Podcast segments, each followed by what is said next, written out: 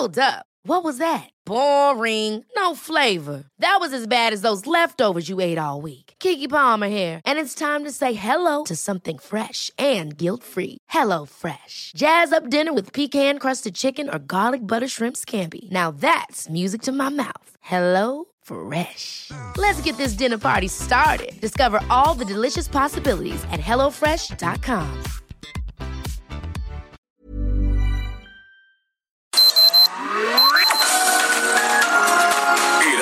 Media Group presenta Sergio Sarmiento y Lupita Juárez. Información veraz y oportuna con un toque personal y humano. Por El Heraldo Radio, donde la H suena y ahora también se escucha.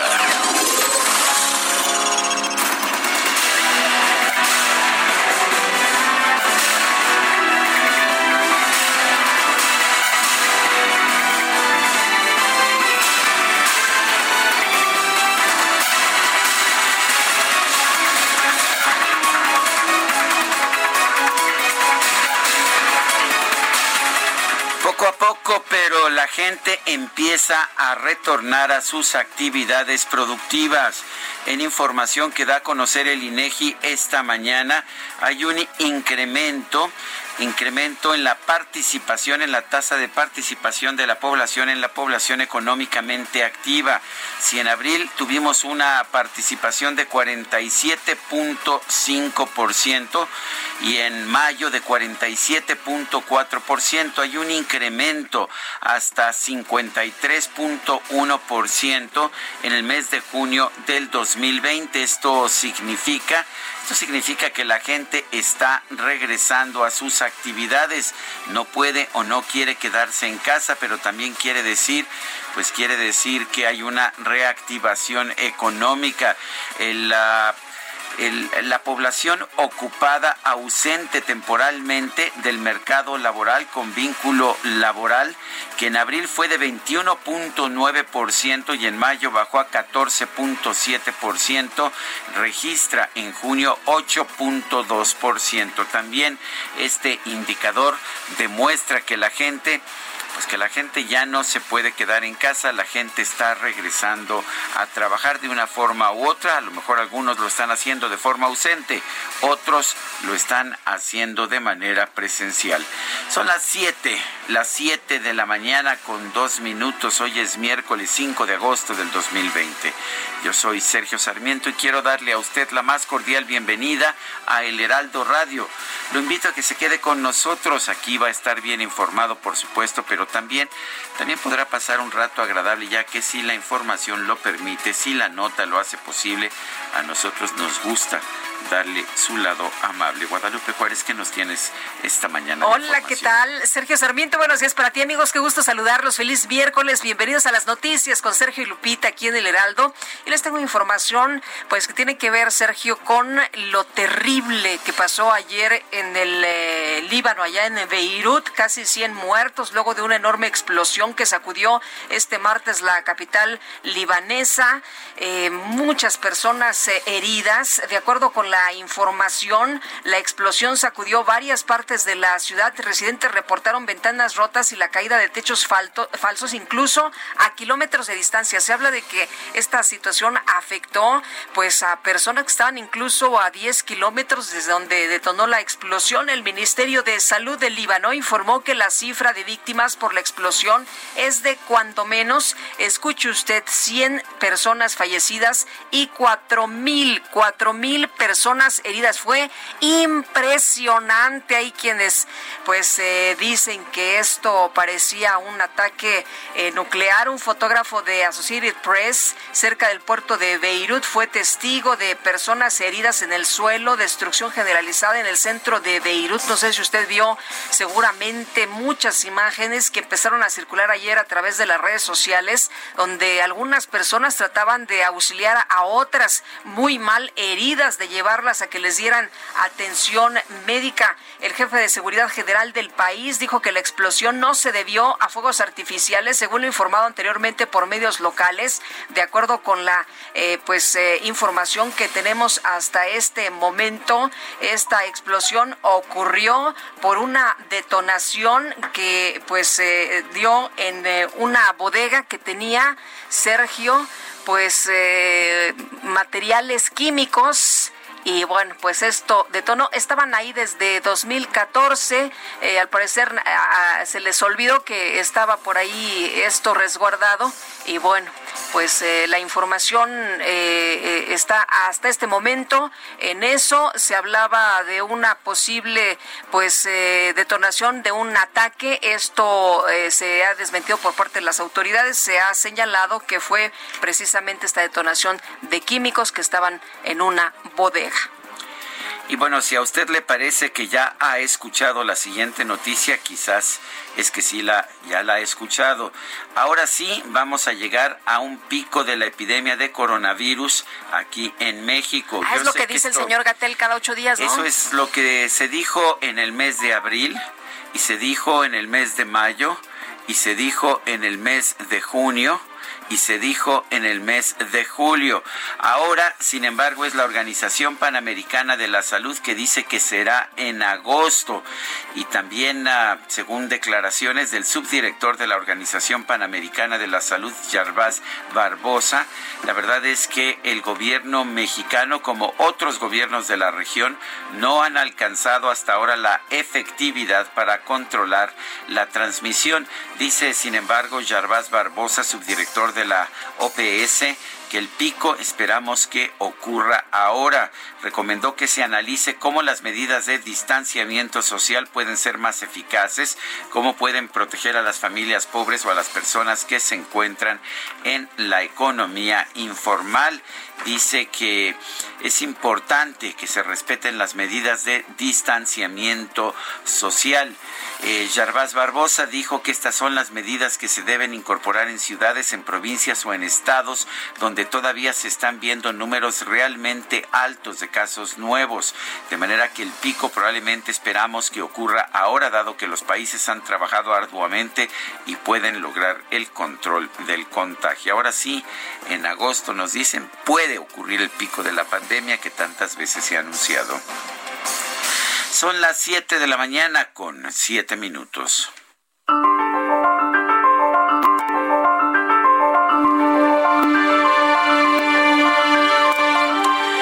Los hechos son testarudos, pero las estadísticas son más manejables. Mark Twain.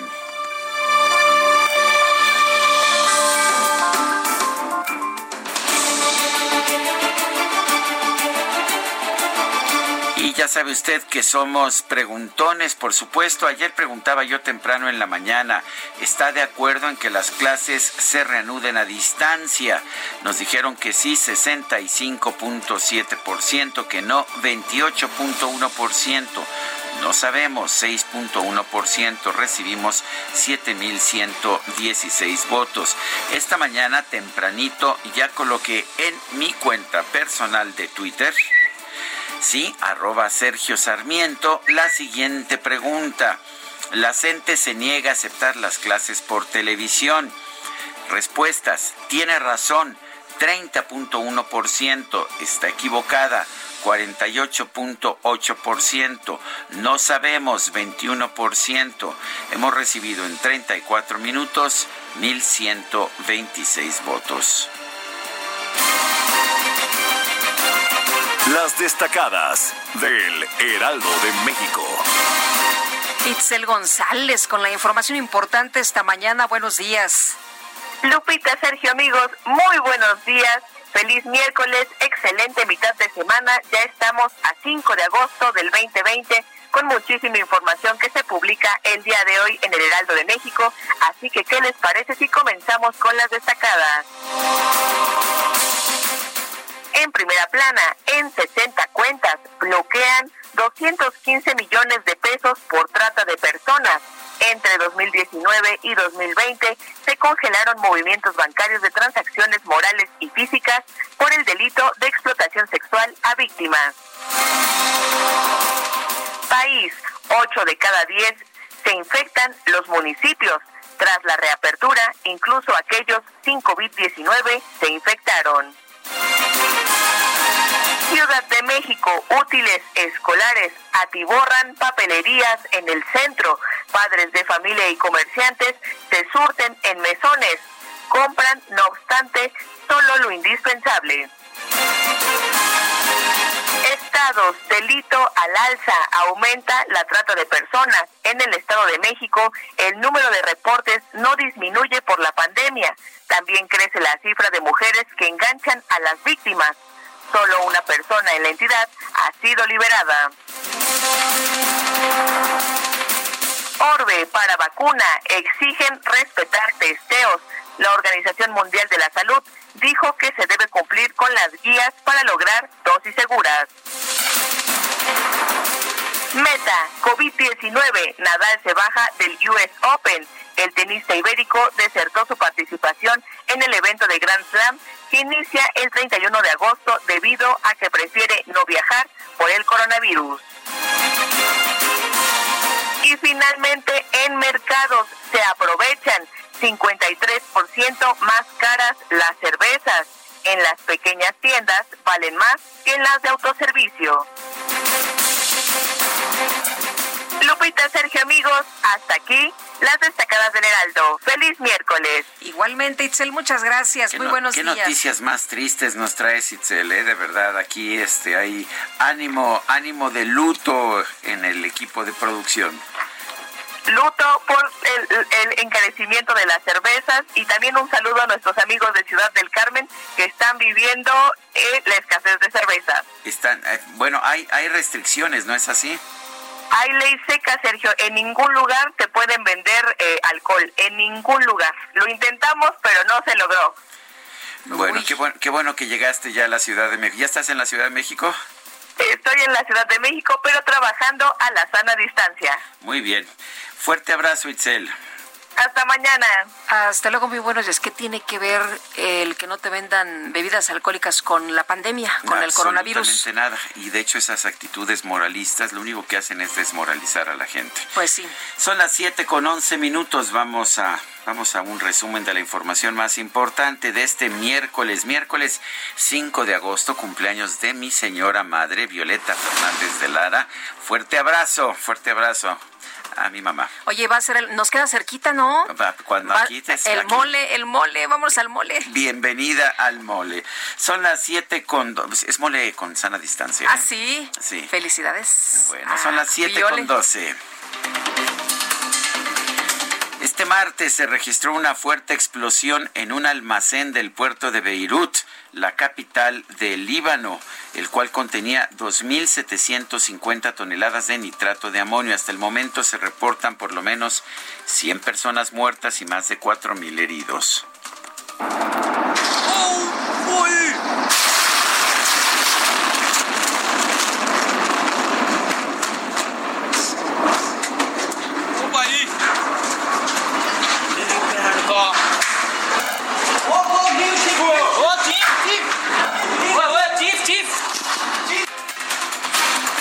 Se vio como un hongo esta explosión y después de ello muchas personas corriendo, trasladando a los heridos, la devastación, los eh, edificios ya totalmente dañados. Medios internacionales reportaron que la onda expansiva de la explosión causó daños en calles y viviendas en un radio de hasta 10 kilómetros. Imagínense nada más. El Consejo Superior de Defensa del Líbano declaró a la ciudad de Beirut como zona de desastre. El primer ministro del Líbano, Hassan Diab, decretó luto nacional en memoria de las víctimas. Prometió que los responsables de la tragedia de este martes van a pagar el precio. Aseguró que esta catástrofe no pasará sin que se diriman las responsabilidades. Bueno, y el presidente de los Estados Unidos, Donald Trump, reiteró su apoyo al gobierno y al pueblo del Líbano. Señaló que algunos militares de su país le indicaron que la explosión de este martes parece haber sido causada por algún tipo de bomba. El embajador de México en el Líbano, José Ignacio Madrazo, informó que el personal de la sede diplomática en Beirut se encuentra bien. Además puso a disposición de los connacionales en ese país el teléfono de emergencia de la embajada mexicana. Vale la pena señalar que hay una comunidad libanesa muy nutrida, muy importante en nuestro país. Le mando a, pues a toda la comunidad libanesa un fuerte abrazo, mi más sentido pésame a todos los miembros del club libanés, eh, pues que muchos de los cuales, eh, con muchos de los cuales he convivido, un fuerte abrazo. Realmente me acordé me acordé de las palabras de López Mateos que decía que quien no tiene un amigo libanés no tiene amigos. ¿Te acuerdas de esa famosa frase? Oye, y muchos eh, mexicanos tenemos amigos libaneses, de hecho muchos eh, poblanos, ¿no? Que tuvieron ahí algunas, eh, ya sabes que llegaron muchos libaneses y bueno, Sergio, hemos platicado incluso con mujeres poblanas que se han ido al Líbano, que se han casado por allá. ¿Te acordarás un atentado en contra de un ministro de Agricultura, alguna vez hablamos con su madre eh, de origen eh, poblana, eh, en fin, pues, pues así. un, fuerte abrazo. De hecho, la frase ya, ahora ya la busqué, es exactamente la siguiente. Quien no tenga un amigo libanés, que se lo busque, es lo que decía Adolfo López Mateos. Oye, y a través de Twitter, el presidente López Obrador envió sus condolencias a los familiares de las víctimas de la explosión en Líbano. Consideró a ese país como una nación hermana. Otros funcionarios y legisladores mexicanos, como la jefa de gobierno de la Ciudad de México, Claudia Sheinbaum, y la presidenta de la Cámara de Diputados, Laura Rojas, también expresaron su solidaridad con el pueblo del Líbano. En Guanajuato, la audiencia de control y detención de José Antonio Yepes Ortiz, alias El Marro, líder del cártel de Santa Rosa de Lima, fue suspendida y reprogramada para este miércoles, ya que su abogado no pudo revisar la carpeta de investigación. El exsecretario de Seguridad Pública, Genaro García Luna, pidió a un juez federal de los Estados Unidos desechar la nueva acusación en su contra por el delito de empresa criminal continua, al considerar que hay dudas sobre la legalidad de la integración del gran jurado que la aprobó. La Secretaría de Hacienda y el gobierno de Chihuahua firmaron un acuerdo de colaboración para combatir la defraudación fiscal y la venta de facturas falsas. El convenio establece que la entidad podrá conservar todo el dinero que se ha recuperado por la regularización de los deudores del SAT.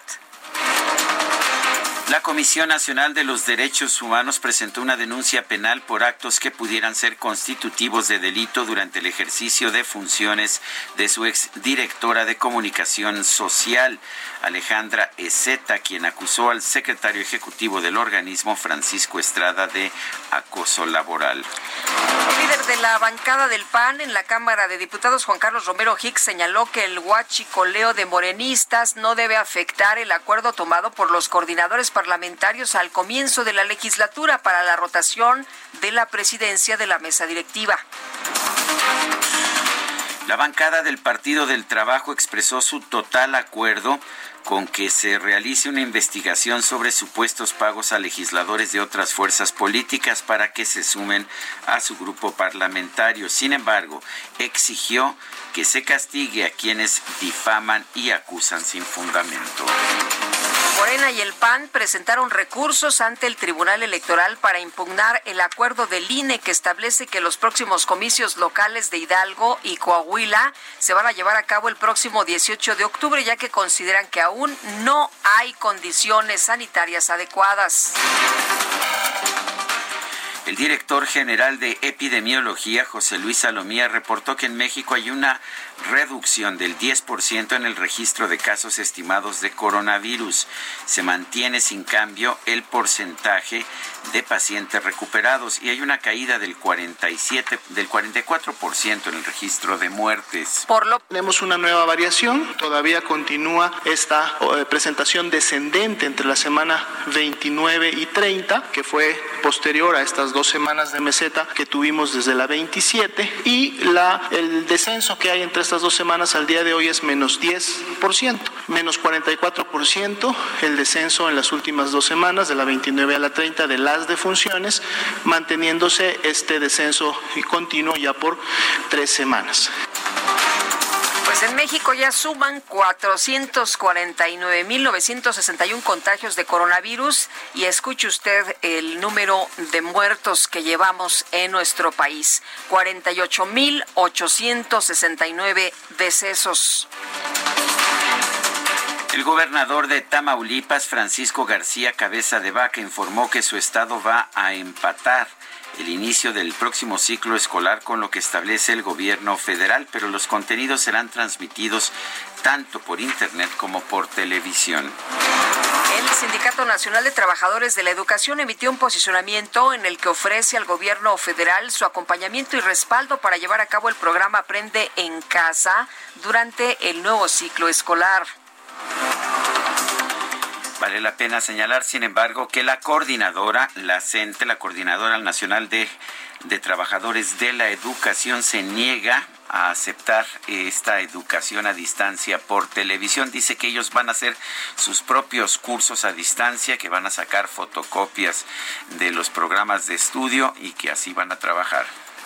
Bueno, y que ellos en lugar de tele por radio, ¿no? Dicen que va a ser por radio comunitaria y que van a llevar sus cuadernillos. Bueno, pues así eh, cada quien no puede hacer lo que le dé la gana. Bueno, no cada quien, solo la coordinadora. Juan Pablo Arroyo, el subsecretario de Educación Media Superior de la SEP, anunció que el examen de la Comipems de este año se va a aplicar con diversas medidas sanitarias para evitar contagios de COVID-19 los próximos días 15, 16, 22 y 23 de agosto.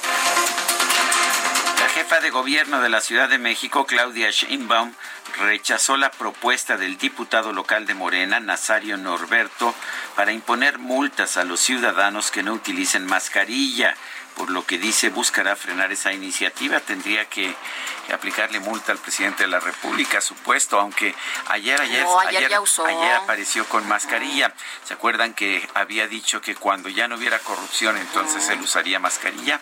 Supongo que ayer se acabó. A lo mejor se acabó, sí, ya fue a la gira y se puso su su mascarilla, su cubrebocas. Oye, y el gobierno de Durango puso en marcha el llamado Pacto de Responsabilidad Social, el cual establece diversas acciones para atender la emergencia sanitaria, como el uso obligatorio de cubrebocas y también, no entiendo por qué, pero la ley seca dominical. ¿Por qué no el lunes o martes o miércoles? ¿Por qué el domingo? Para ir a misa. A lo mejor. El gobernador de Baja California Sur, Carlos Mendoza Davis, anunció la cancelación de la verbena por el grito de independencia el próximo 15 de septiembre. La ceremonia, dijo, será transmitida por redes sociales y medios de comunicación. Olga Sánchez Cordero, la secretaria de Gobernación, informó que el próximo 16 de septiembre, previo al desfile cívico-militar por el Día de la Independencia, se va a entregar la condecoración Miguel Hidalgo al personal de la salud que atiende la emergencia sanitaria. El subdirector de la Organización Panamericana de la Salud, Yarbas Barbosa, señaló que el pico de la epidemia de coronavirus en México y otros países de la región va a llegar en este mes, por lo que pidió aplicar medidas más eficaces de distanciamiento social. Bueno, y autoridades de Noruega reportaron que han detectado 43 casos positivos de coronavirus en un crucero en el Roald Amundsen, lo que llevó al país a cerrar por dos semanas sus puertos a los cruceros. A nivel internacional, el conteo de la Universidad Johns Hopkins de los Estados Unidos reporta 18 millones 563 mil casos de COVID-19 y más de 701 mil muertes. El portavoz de la Organización Mundial de la Salud, Christian Lindmeier, consideró que los avances científicos en el desarrollo de la vacuna contra el coronavirus deben celebrarse, pero advirtió que los investigadores no deben saltarse los protocolos a pesar de la urgencia de contar ya con una vacuna. El INEGI informa esta mañana que la tasa de participación económica en su nueva encuesta telefónica pasó de 47.4% en mayo a 53.1% en junio. Esto es un incremento de la participación económica de la población. Por otra parte, los trabajadores están regresando también a sus funciones. Los ausentes temporales con vínculo laboral pasaron de 21.9% en abril a 14.7% en mayo y 8.2% en junio, según la información que se dio a conocer esta mañana. El expresidente de Colombia, Álvaro Uribe, informó que la Corte Suprema de Justicia de su país ordenó su detención, esto como parte de una investigación por un presunto fraude y soborno de testigos en el proceso en su contra por supuestos vínculos con grupos paramilitares. Y en información deportiva, los organizadores del Masters 1000 de Madrid de tenis previsto para septiembre anunciaron que el torneo no se va a llevar a cabo este año en línea con las recomendaciones sanitarias del gobierno regional de Madrid. También Rafa Nadal anuncia que no va a viajar a los Estados Unidos para participar en el abierto de tenis de los Estados Unidos. Son las 7 de la mañana con 25 minutos. Guadalupe Juárez y Sergio Sarmiento estamos en el Heraldo Radio.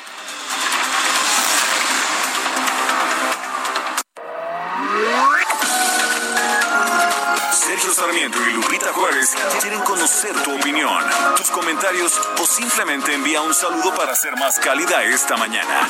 Envía tus mensajes al WhatsApp 5520 109647.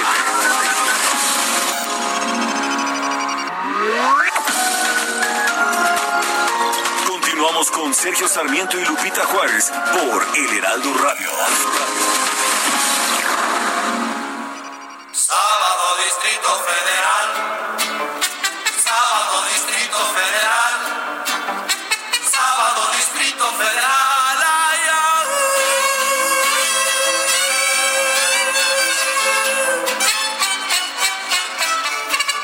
Desde las 10 ya no hay donde parar el coche, ni un ruletero que lo quiera uno llevar. Llegar al centro, atravesarlo es un desmoche. Un hormiguero no tiene tanto animal. Los almacenes y las tiendas son Pasó, al Un hormiguero no tiene tanto animal. Ay, Ay, Chava Flores. No era políticamente correcto, Chava Flores. Hoy lo, lo estarían demandando por, por tener un lenguaje excesivamente florido y discriminatorio. Salvador Flores Rivera nació el 14 de enero de 1920, falleció el 5 de agosto de 1987 en su queridísima Ciudad de México. Chava Flores, ¿qué te puedo decir? Músico, compositor, las, ah, las componía al aire, como dicen vulgarmente en la Ciudad de México, alburero y pues fiestero también. Empezamos con esta que es Sábado Distrito Federal. Distrito Federal. Sábado Distrito Federal. El cronista, ¿no? El ¿Te acuerdas de- cronista. ¿Te acuerdas del Distrito Federal? Sí, como no, ya no existe. Ay, ahora es CDMX. Oye, dice una persona, Sergio Lupita, muy buenos días. Mi querida novia, que aún no lo sabe, Salma Hayek, es de ascendencia libanesa. Está muy triste mi mujer. Saludos desde Tlanepantla, nos dice. Sí, ya mucha gente muy triste por este, por esta explosión que ha dejado un saldo mortal elevado y también gran destrucción. A propósito, el presidente de Francia, Emmanuel Macron, ha mandado un mensaje por Twitter en que dice que va que va a ir mañana a Beirut al reencuentro con el pueblo libanés para llevarle un mensaje de fraternidad y de solidaridad de los franceses. El presidente de Francia, Emmanuel Macron, se va pues se, se va a ir directamente a Beirut a hacer una visita, pues una visita de apoyo en estos momentos de tragedia allá allá en el Líbano. Bueno, y este martes la Corte Suprema de Justicia de Colombia ordenó la detención domiciliaria del expresidente Álvaro Uribe. ¿Cuáles son las eh, causas? ¿Por qué se ha determinado esto? Gonzalo Guillén, periodista colombiano, gracias por tomar la llamada y por platicarnos cuáles son las circunstancias. Buenos días. Sí, buenos días. ¿Cómo, cómo está? Mucho gusto. A, a ver, Eh, bueno, Uribe está está preso ahora eh, por el, como le pasó como al Capone, por el menor de todos los delitos que ha cometido, que es eh, fraude procesal en un proceso en que ha estado intentando presionar y sobornar testigos para cambiar testimonios en relación con las bandas criminales que, que ha manejado durante muchos años con su hermano Santiago, que está también en juicio, y ya solamente falta una audiencia para que el juez diga si lo absuelve o lo, o lo condena. Eh, ¿Cuáles son estas bandas criminales? Eh, básicamente, se, es una banda criminal que se llama Los Doce Apóstoles. Se llamaba Los Doce Apóstoles porque a esa banda criminal pertenecía un cura, un cura que, que en el confesionario recogía información y le daba a los paramilitares y eh, normalmente mataban a la gente de acuerdo con la información que entregaba en, en, en el confesionario. Eh, Gonzalo, ¿hasta este momento ha hecho alguna declaración eh, el eh, señor Álvaro Uribe? Dijo que sí, hizo una declaración diciendo que le daba mucha tristeza, algo así. Pero pero no más, no, no, no, no, no ha dicho mayor cosa. Entiendo que va a hacer una apelación para tratar de, que se revoque la, la medida de la Corte Suprema de Justicia. Bueno. Pero eso hasta ahora no ha ocurrido. Bueno, pues eh, Gonzalo Guillén, gracias por hablar con nosotros esta mañana. Bueno, gracias, muy amable. Bueno, a ver, la declaración de Álvaro Uribe fue la siguiente. La privación de mi libertad me causa profunda tristeza por mi señora, por mi familia y por los colombianos que todavía creen que algo bueno he hecho por la patria. Hubo también eh, una declaración del presidente Iván Duque. El presidente Iván Duque es un, pues un hombre que empezó su carrera política o que tuvo eh, eh, cercanía en su carrera política con Álvaro Uribe y lo que dijo el presidente Iván Duque es uh, lo siguiente. Dijo, soy y seré siempre un creyente en la inocencia y honorabilidad de quien con su ejemplo se ha ganado un lugar en la historia de Colombia. Eso es lo que dijo Iván Duque en un mensaje político. Eh, dijo también que, eh, que duele como colombiano que muchos de los que han lacerado al país con barbarie se defiendan en libertad o inclusive tengan garantizado jamás ir a prisión y que a un servidor público ejemplar que ha ocupado la más alta dignidad del Estado no se le permita defenderse en libertad con la presunción de inocencia.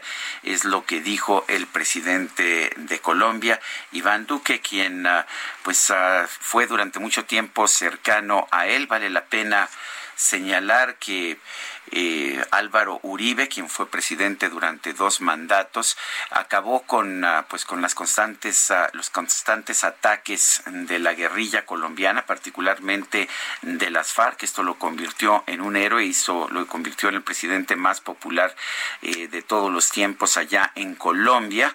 Eh, su sucesor, sin embargo, su sucesor, quien había sido su ministro su ministro de, de Defensa, Juan Manuel Santos, le ofreció una amnistía a las FARC, a esta guerrilla, y bueno, les ofreció, entre otras cosas, uh, amnistía, que no iban a ser perseguidos por los delitos que hubieran cometido, y además les aseguró un número de escaños en el Congreso de Colombia. Bueno, y vamos a otras eh, cosas, ya son las 7 de la mañana con 37 minutos. El pronóstico del tiempo. Sergio Sarmiento y Lupita Juárez. Jesús Carachure, ¿qué tal? Muy buenos días. Hola, ¿qué tal? Buenos días, eh, Lupita, buenos días eh, a toda la gente que nos escucha. Eh, pues mira, eh, hay que eh, ver que ya estamos entrando la a lo más fuerte de la temporada de lluvias. Este día se esperan precipitaciones en la mayor parte del territorio nacional, con excepción de lo que es la península de Baja California. El resto del país habrá precipitaciones durante las próximas 24 horas. Eh, como comentaba, ya estamos eh, entrando a lo más, a lo más fuerte de la temporada de lluvia. Los meses de agosto y septiembre son los meses de mayor incidencia de precipitación en todo el país. Y bueno, pues ya lo estamos viendo, ¿no? Ya todo lo que fue la semana pasada, el fin de semana y lo que va de esta semana, ha habido precipitaciones aquí en la Ciudad de México y en gran parte del país.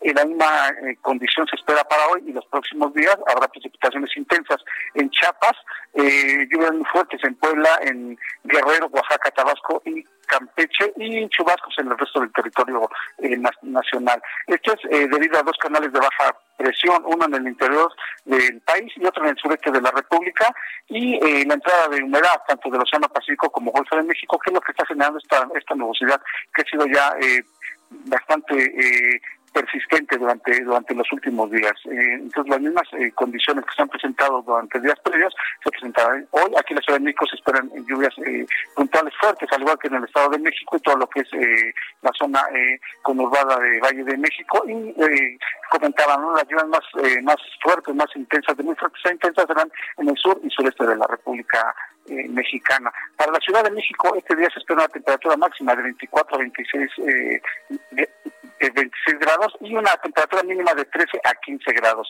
Eso es lo que esperamos para, para este día, tanto aquí en la Ciudad como eh, a nivel eh, nacional. Muy bien, pues Jesús, muchas gracias por este reporte. Muy buenos días. Igualmente, buenos días, un saludo a todos. Hasta luego. Y ayer, ah, ayer eh, tuvieron lugar dos fuertes explosiones en Beirut, la capital del Líbano. Eh, hay mm, alrededor casi un centenar de muertos, según lo que se ha reportado, así como unos cuatro mil heridos. Marwan Soto es escritor, es novelista, pero también analista. Viene de una familia del Medio Oriente y bueno, lo tenemos, ah, lo tenemos en la línea telefónica. Ha escrito mucho precisamente sobre la situación en el Medio Oriente. Marwan Soto, es un gusto hablar contigo. ¿Cómo estás? Buenos días. Sergio Lupita, buenos días. Hola, buenos eh, días. sigo. Eh, sí, cuéntanos en primer lugar eh, cómo es la situación. Lo, primero que piensa uno con una explosión en el Líbano es que es un acto terrorista. ¿Qué sabemos realmente hasta este momento? Sí, quizás después del avance de los hechos nos damos cuenta que las reacciones hablan más de nosotros que de Medio Oriente. Eh, las primeras horas después de una explosión muy muy grande en el puerto de Beirut, cuyas dimensiones la onda expansiva llegó a 10 kilómetros, se escuchó en Chipre, al sur de Siria también. Eh, todo el mundo empezó a pensar y barajear distintas opciones que llegaban desde un ataque de Israel, un orden de Netanyahu en contra de Hezbollah, que Hezbollah había reaccionado y al final todo esto que sí es un poco el, lugar común, y es lo más estridente, resultó que no nos dejaba ver algo que es mucho más triste y mucho más trágico por su permanencia. Eh, lo que sabemos hasta este momento es que una bodega en el puerto que tenía 2.750 toneladas de un material explosivo decomisado desde hace seis años se había dejado sin la menor atención, sin seguridad, sin y por distintas razones. Al final el país está en una crisis espantosa, está en quiebra eh, y se desatendió absolutamente hasta que llegó a este nivel de tragedia. Tragedia que al final nos recuerda la negligencia absoluta, la incapacidad del gobierno libanés para poder cumplir las mínimas funciones de Estado y representa al final la explosión ya a estas alturas, como dijo tres días antes, cuando renuncia el secretario de Relaciones Exteriores, es el ejemplo perfecto de un Estado que falló, de un Estado que no existe y un Estado que se abandonó. Maruán, se ha mencionado que, pues ya sabes, ¿no? Lo que siempre dicen todos los eh, gobiernos, se va a castigar eh, de manera muy dura a los responsables. Eh, en este caso, ¿crees que se castigue a cualquier persona del gobierno? porque, pues esto es desde 2013, en esto que, como bien nos mencionabas, pues se dejó ahí un barco que se había descompuesto en el mar. Al final la carga fue abandonada por los dueños y ahí de quién es la responsabilidad responsabilidad de un funcionario menor? Mira, justo a eso me refiero cuando digo que, que se abandonó al Estado. Dependerá de la acción que se pueda venir a partir de esto, un poco la supervivencia de la clase política libanesa. Es difícil, creo que ser escéptico por propia experiencia, eh, pensar que van a resolver las cosas bien. El año pasado, cuando empezaron las protestas, en octubre de 2019, la solución que vieron fue la dimisión de Hariri, del primer ministro, y al final, después de que incluso el primer ministro deroga algunas de las leyes que habían propuesto, la que habían originado las propuestas, resultó que no se había logrado cambiar nada porque el sistema está tan descompuesto que incluso se diga que se cambia algo, que se va a buscar algo, que no va a haber impunidad y tal, el sistema está diseñado para poder permitir esos niveles de impunidad, de corrupción. Un país cuya moneda se devaluó en ocho meses el 80% y con escándalos de corrupción diarios, no ha logrado tampoco resolver muchos de sus asuntos como para suponer que ahora lo van a lograr ahora dependiendo de eso es que se va a poder saber eh, su propia supervivencia como gobierno. El presidente de Francia, Emmanuel Macron, anunció que va a ir mañana a el Líbano. Eh, ¿Por qué es tan importante la relación entre Francia y el Líbano?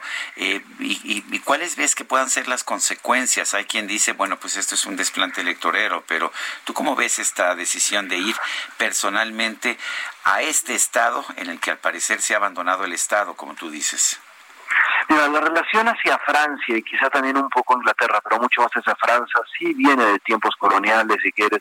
Al final son países de esta zona de Medio Oriente que se forma a partir de la de la Primera Guerra Mundial y sí la presencia francesa es particularmente importante en Siria, en Líbano, al punto en el que la lengua, la segunda lengua durante muchas generaciones era el francés.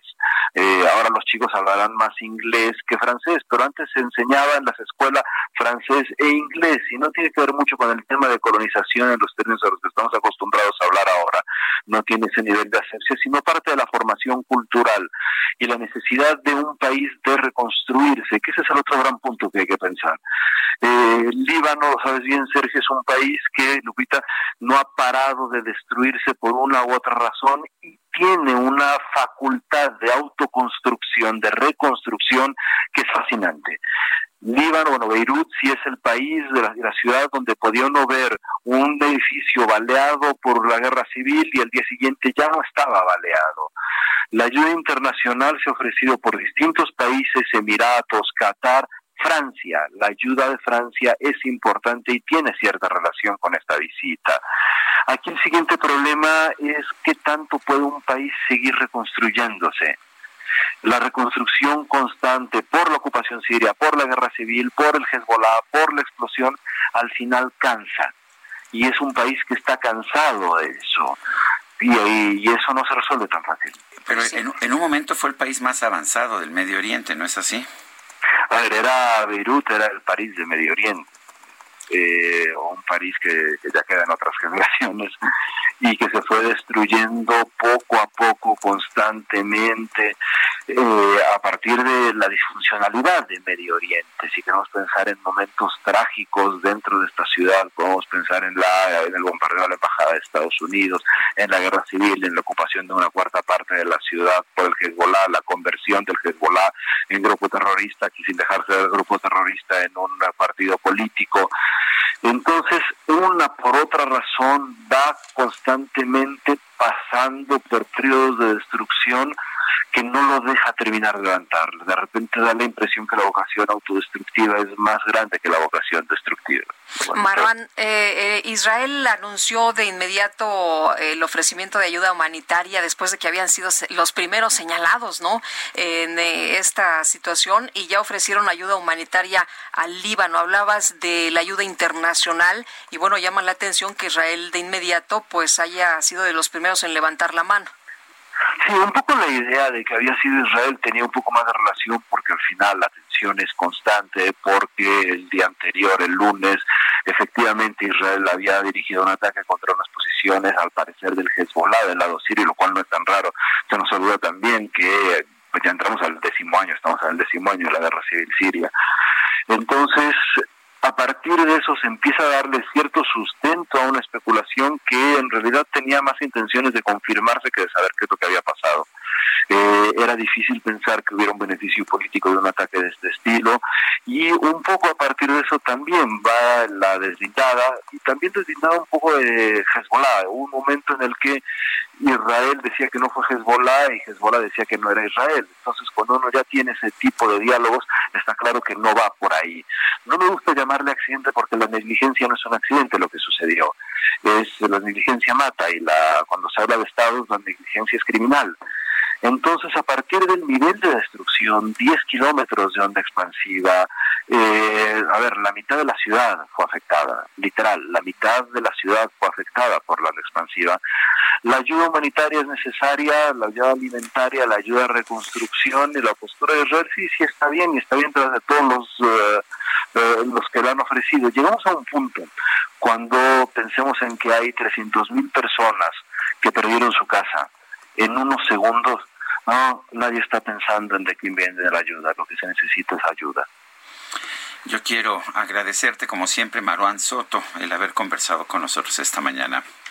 Gracias, querido Sergio Lupita. Muy buenos días. Gracias, igualmente. Buenos días. Bueno, y vamos a continuar con la información que tiene que ver, Sergio, con este, pues eh, nos decía eh, eh Maruán, no, no es eh, un accidente, es una negligencia. Y el presidente Andrés Manuel López Obrador envió sus condolencias a los familiares de las víctimas de la explosión allá en Beirut a través de su cuenta de Twitter. Lamentable y triste la situación en Beirut, Líbano. Nuestras condolencias a familiares de las víctimas y a toda esa hermana nación, escribió el mandatario en sus redes sociales. Y bueno, hasta el momento la información que tenemos es que hay pues 100 eh, eh, personas muertas hasta este momento y hay por lo menos cuatro mil heridos luego de esta explosión causada por nitrato de amonio. Bueno, y vamos a, vamos a otros temas. Vámonos hasta las calles de la Ciudad de México. Alan Rodríguez está en Chabacano y San Antonio. Adelante, Alan. Lupita, Sergio, muy buenos días. En estos momentos estamos observando buen avance en la circulación vehicular de la avenida San Antonio Abad a la altura de Chabacano. Es que los vehículos que están circulando con dirección hacia la zona de la eh, sur de la ciudad están avanzando sin complicaciones, únicamente con algunos asentamientos al cruce con viaducto y con sin gusto. En el sentido contrario, algunos de los vehículos se encuentran estancados antes de la incorporación hacia la zona centro de la Ciudad de México. Sin embargo, superando este punto, el avance es constante. Es el reporte que tenemos esta mañana. Alan Rodríguez, muchas gracias. Gracias, buen día. Y Gerardo Galicia, que anda en la zona oriente de la ciudad. ¿Qué pasa, Gerardo? Cuéntanos.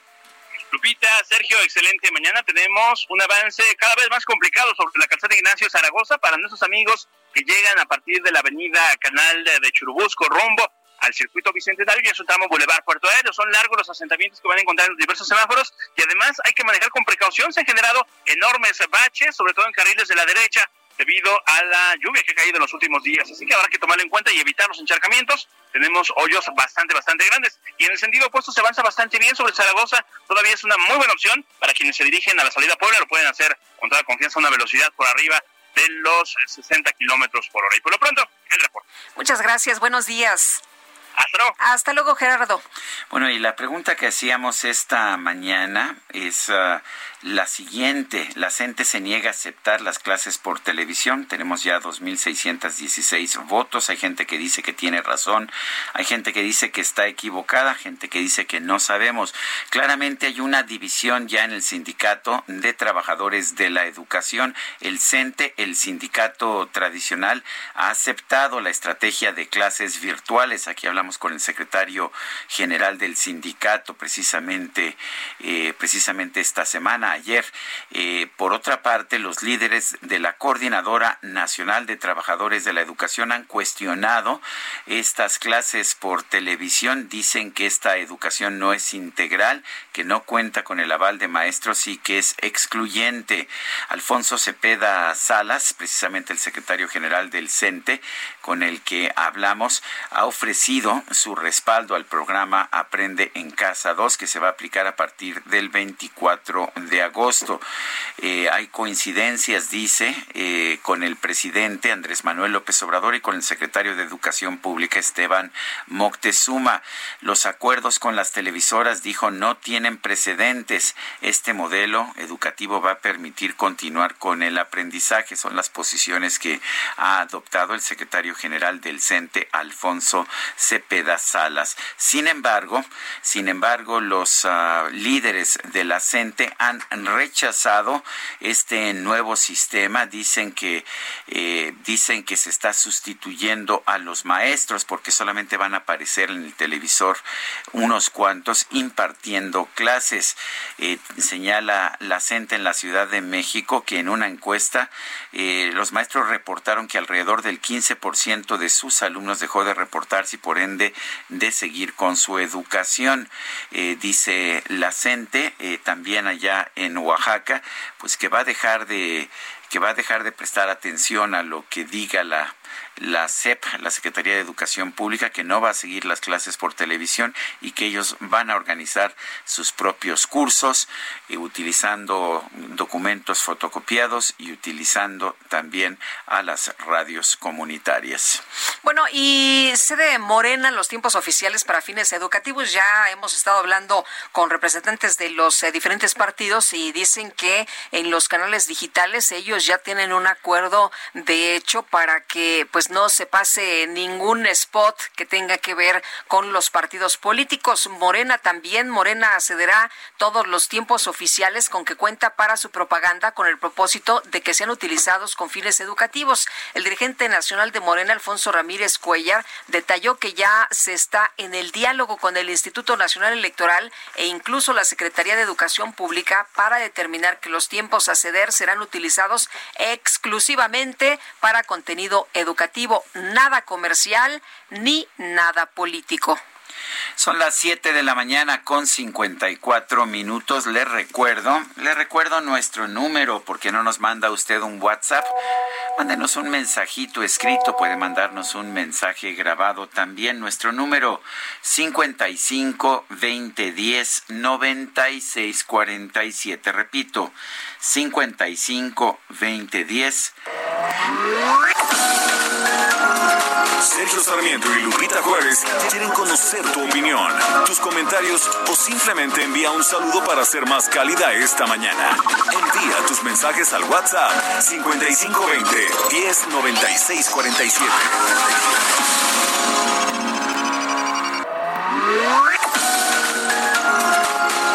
Continuamos con Sergio Sarmiento y Lupita Juárez por El Heraldo Radio.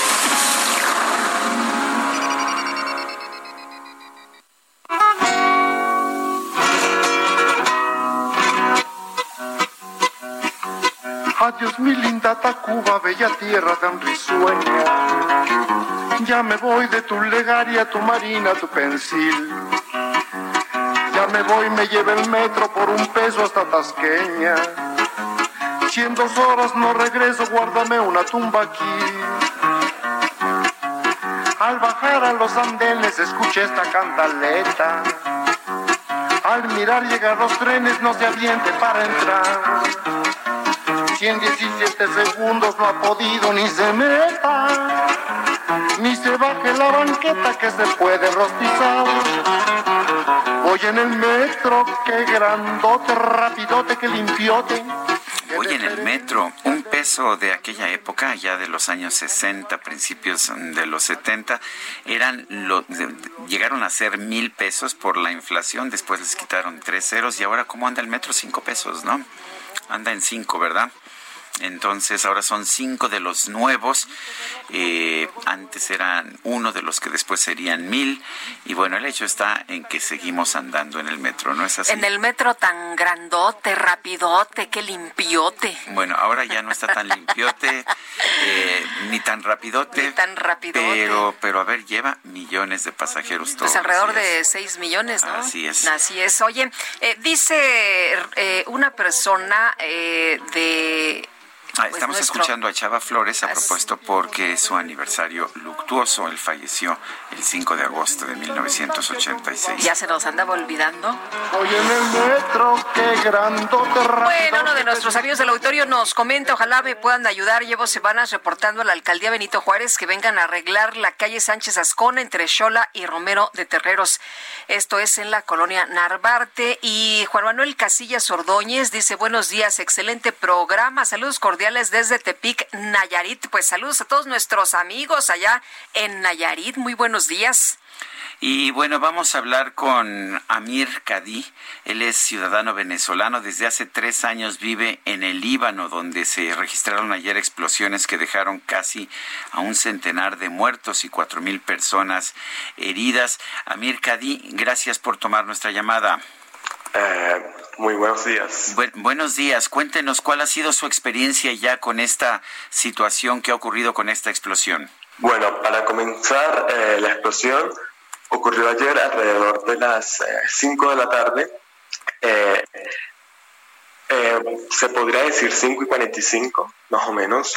bueno, al principio se escuchó poco, como pirotecnia normal.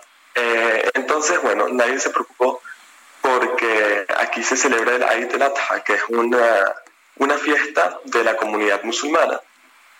Pero en una milésima de segundo eh, se escuchó una fuerte explosión y he vivido sismos, sismos de, y terremotos, y el edificio parecía un terremoto y hubo una presión muy fuerte, eh, se sintió eh, en los oídos y bueno, muchas ventanas estuvieron rotas cerca de mi urbanización y bueno, todos pensamos en mi familia que había sido un bombardeo por la zona en que vivimos, pero entré en Twitter y bueno, eh, poco a poco pasó todo lo que todos sabemos. Amir, ¿cuál es la situación eh, en este momento? ¿Qué es lo que está ocurriendo? Tengo entendido que se ha decretado luto nacional, pero ¿cómo están hoy las cosas? ¿Qué, qué ocurre? Cuéntenos, por favor, cuál es el panorama. Bueno, eh, en un país normal, eh, cuando una, cosa como esto ocurre, se supone que todos estamos en luto, todos eh, estamos en casa, pero el Líbano viene de una crisis económica de hace varios años y bueno, las personas tienen que salir a buscar su pan de cada día y por eso no se ha notado tanto el impacto que ha afectado al país, pero la zona del de los hechos sí está muy destrozado. Más que todo fue un barrio cristiano de mayoría armenia, eh, inmigrantes armenios y bueno, eh, hay muchos heridos. Eh, Amir, el Líbano es un, es un crisol de de pueblos, de, hablabas de la, de la población cristiana armenia, hay, una población mayoritaria musulmana, pero también hay sunitas, hay, hay este, hay, distintos, distintos grupos musulmanes, distintos grupos cristianos también, maronitas, eh, hay un poco de todo. ¿Cómo, ¿Cómo es la vida cotidiana en esas condiciones? Eh, durante mucho tiempo se habló del Líbano como, pues, eh, una verdadera meca en la que todo el mundo mundo podía llegar y todo el mundo podía entenderse y ahora tenemos una, una visión completamente distinta. ¿Cómo es tu vida cotidiana ya? Bueno, eh, para empezar, para entrar como en contexto con, con, el tema, se puede decir que el Líbano eh, del año 75 al año 90 libró una guerra de religiones. Luego de eso hubo un acuerdo de paz y ya desde, desde 1990 todo se ha vivido con calma, no han habido problemas, pero sigue habiendo cierta distancia. Te voy a poner un ejemplo. En los barrios cristianos está prohibido venderle o alquilar departamentos o locales a alguien que sea musulmán. Em, para entrar a barrios eh, cristianos o musulmanes hay que pasar por puestos del ejército que tienen sensor de bombas y bueno, siempre existe ese distanciamiento. Obviamente últimamente eh, cada quien en su casa, como cultura, ha tratado de, decir que todos somos libaneses, que no importa la religión que sea, sea eh, cristiano ortodoxo, cristiano maronita, chiita o sunita. Y bueno, eh, con eso se ha llevado la situación poco a poco sin tantos problemas. Bueno, o sea que de, una forma u otra hay, como tú lo planteas, hay discriminación, pero pues finalmente la gente aprende a vivir dentro de, todo eso. Yo no le diría discriminación, eh, son como medidas de seguridad eh, que se toman entre, entre dichas secciones de la población libanesa para evitar conflictos, eh, una palabra siempre lleva a la otra, evitar conflictos armados, ¿sabes? Eh, aquí cerca de mi casa, en el año 2018, por problemas de religiones, eh, se lanzó un RPG y se llevó la vida de una persona. Amir, en esta mañana, eh, eh, después de las explosiones, eh, ¿hay mm, brigadas para atender a las personas que resultaron lesionadas? ¿Hay apoyo? Por ejemplo, usted nos decía que donde usted estaba, la, pues se sintió muy fuerte esta explosión, que se cimbró muy duro. ¿Hay quien vaya a revisar estos edificios? Em, yo estoy ubicado exactamente a 9, 8 kilómetros del epicentro de la explosión y bueno, eh, no, no hubo cuestiones graves que necesiten atención, pero en las zonas más allegadas, eh, por ejemplo la Embajada de Argentina fue una de las más afectadas. En las zonas allegadas se llama un, barrio que se llama Bushamud y Downtown. Hay varios hospitales que están colapsados, más con el tema del coronavirus nadie sabe qué hacer. Y bueno, la, la idea es tratar de atender a las personas más, eh, más necesitadas. Esta mañana llegó un avión con ayuda humanitaria de Qatar. Y bueno, eh, se, está, se está tratando de hacer lo máximo pues, que, que estén en el alcance de las autoridades. Oiga, sus amigos, ¿se ha contactado con sus amigos y qué le han dicho? Eh, todo está bien, todo está perfecto. Eh, una persona, no era muy allegada a mí, estaba cerca de la explosión y bueno, resultó herido, pero, pero todo bien, resultó herido por los vidrios del automóvil. Muy bien, pues muchas gracias por conversar con nosotros. Siempre. Gracias. Es Amir Kadí, ciudadano venezolano, vive allá en el Líbano. Erika y Francisca son una pareja, eh, un matrimonio mexicano que vive en Beirut desde hace dos años. Los dos estuvieron cerca de la explosión. Eh, los dos están al aire, los dos viven en Beirut. Los tenemos en la línea telefónica. Erika y Francisco, y Francisco buenos días. Sí, ¿qué tal? Muy buenos días, eh, tardes por acá. Hola, ¿qué tal? ¿Cómo están? Cuéntanos, Francisco, buenos días cuéntenos cuál fue la experiencia, Francisco. Eh, bueno, eh, nosotros estábamos aquí en, mi casa.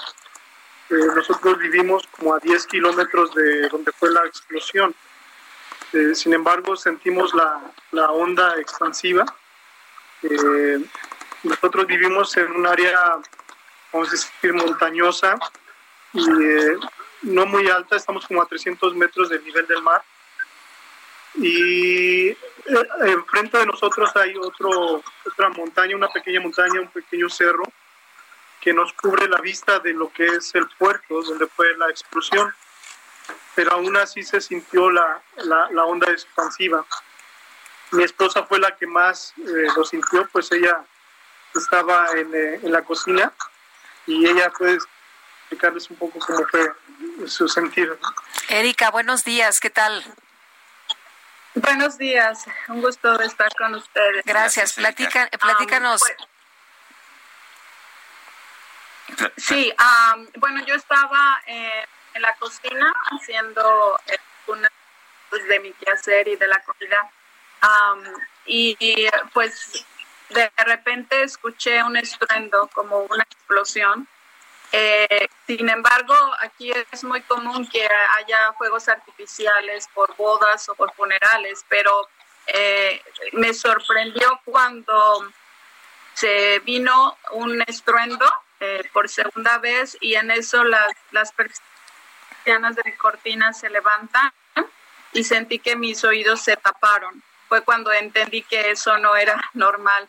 Fue ya que fui con mi esposo al cuarto de mis hijos para llamarle y que pudiéramos revisar qué había pasado. Yo pensé que había sido aquí mismo en la colonia, en el área donde estábamos, pero, pero no, después de minutos empezamos a ver las noticias y nos enteramos de la gravedad de la situación. Ah, ah, hubo hubo eh, hubo este quiebre de vidrios hubo algún tipo de daño en el lugar donde viven en el apartamento en la casa donde viven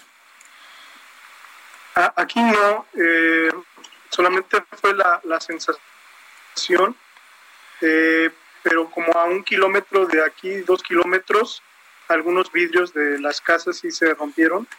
este, se, se quebraron, eh, pero no, aquí no. Solamente fue la, la, sensación la, de la onda expansiva y el, el, el ruido, el, el, sonido de la explosión, lo, lo escuchamos bien, pero no hubo aquí afectaciones. Eh, Francisco y ¿cómo está la situación esta mañana? ¿Cómo eh, pues están viviendo estas horas? ¿Qué es lo que se da a conocer a través de las autoridades de cómo está la situación? ¿Y qué se puede? ¿Está todo cerrado o hay alguna actividad? Eh, sabemos que se ha decretado día de luto.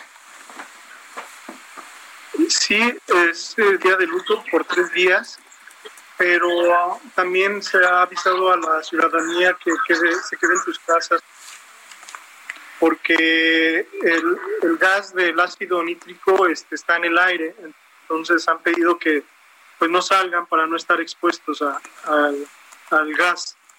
Entonces, este, mucha gente está en sus casas, aparte de, del coronavirus, eh, pues en estos días que ha habido incremento de casos, pues con esta situación la, la gente está en sus casas.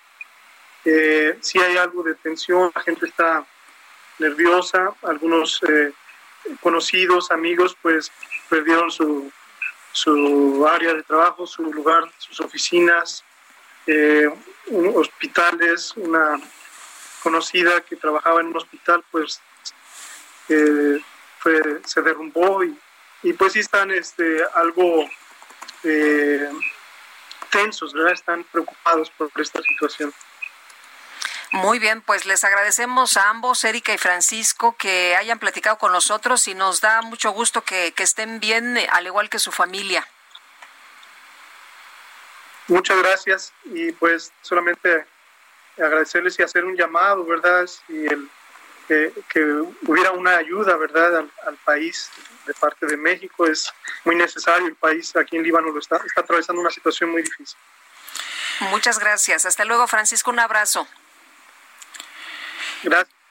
Vamos a, otros, vamos a otros temas. Son Erika y Francisco. Los dos están allá en Beirut.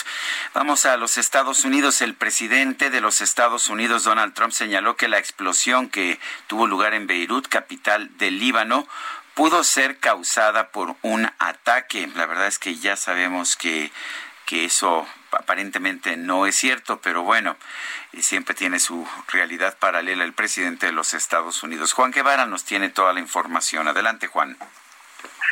Sergio, muy buenos días. Así es, eh, Trump vive en una realidad paralela y la realidad de las cosas es que hasta este momento 78 personas muertas cuatro mil heridos, de acuerdo a los últimos reportes informativos. Eh, para darle un resumen a nuestra audiencia, ¿qué sucedió? Eh, una, una bodega con explosivos de nitrato de amonio en Beirut eh, prácticamente eh, destruye una muy buena parte de la ciudad.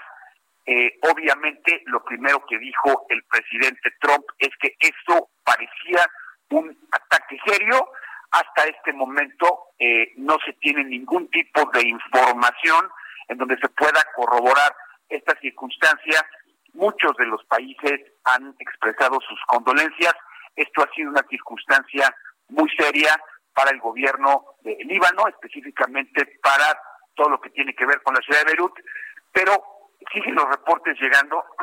Claramente no se ve que exista algún tipo de ataque. La primera preocupación que se tenía era que fuera un ataque terrorista. Eh, la embajada de los Estados Unidos en el Líbano está pidiéndole a cualquier ciudadano americano que se quede dentro de su casa, que no salga, y obviamente la comunidad eh, libanesa en Houston, que es una comunidad muy importante, es una comunidad vibrante en esta ciudad, tanto en Texas, ha estado expresando obviamente sus condolencias.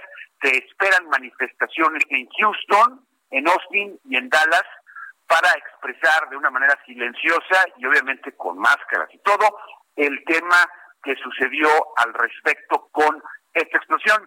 Y hablando de eh, circunstancias graves y circunstancias importantes, fíjate que eh, se informó el día de ayer que Demetria Brown, que es una persona del de la que era de la fuerza del orden en Los Ángeles, decide, de, la raza afroamericana, decide empacar todo lo que tenía eh, y decide irse a México por el motivo de la muerte de George Floyd. Es decir, después de que sucedió lo de George Floyd, ella manifestó su, su total rechazo. Quiero decirles que ella es un oficial de la cárcel de Los Ángeles y entonces decidió, después de ver la brutalidad policíaca, esta persona de la raza afroamericana decide empacar todo lo que tiene a los 42 años de edad, familia y todo, y deciden irse a Puerto Vallarta, México.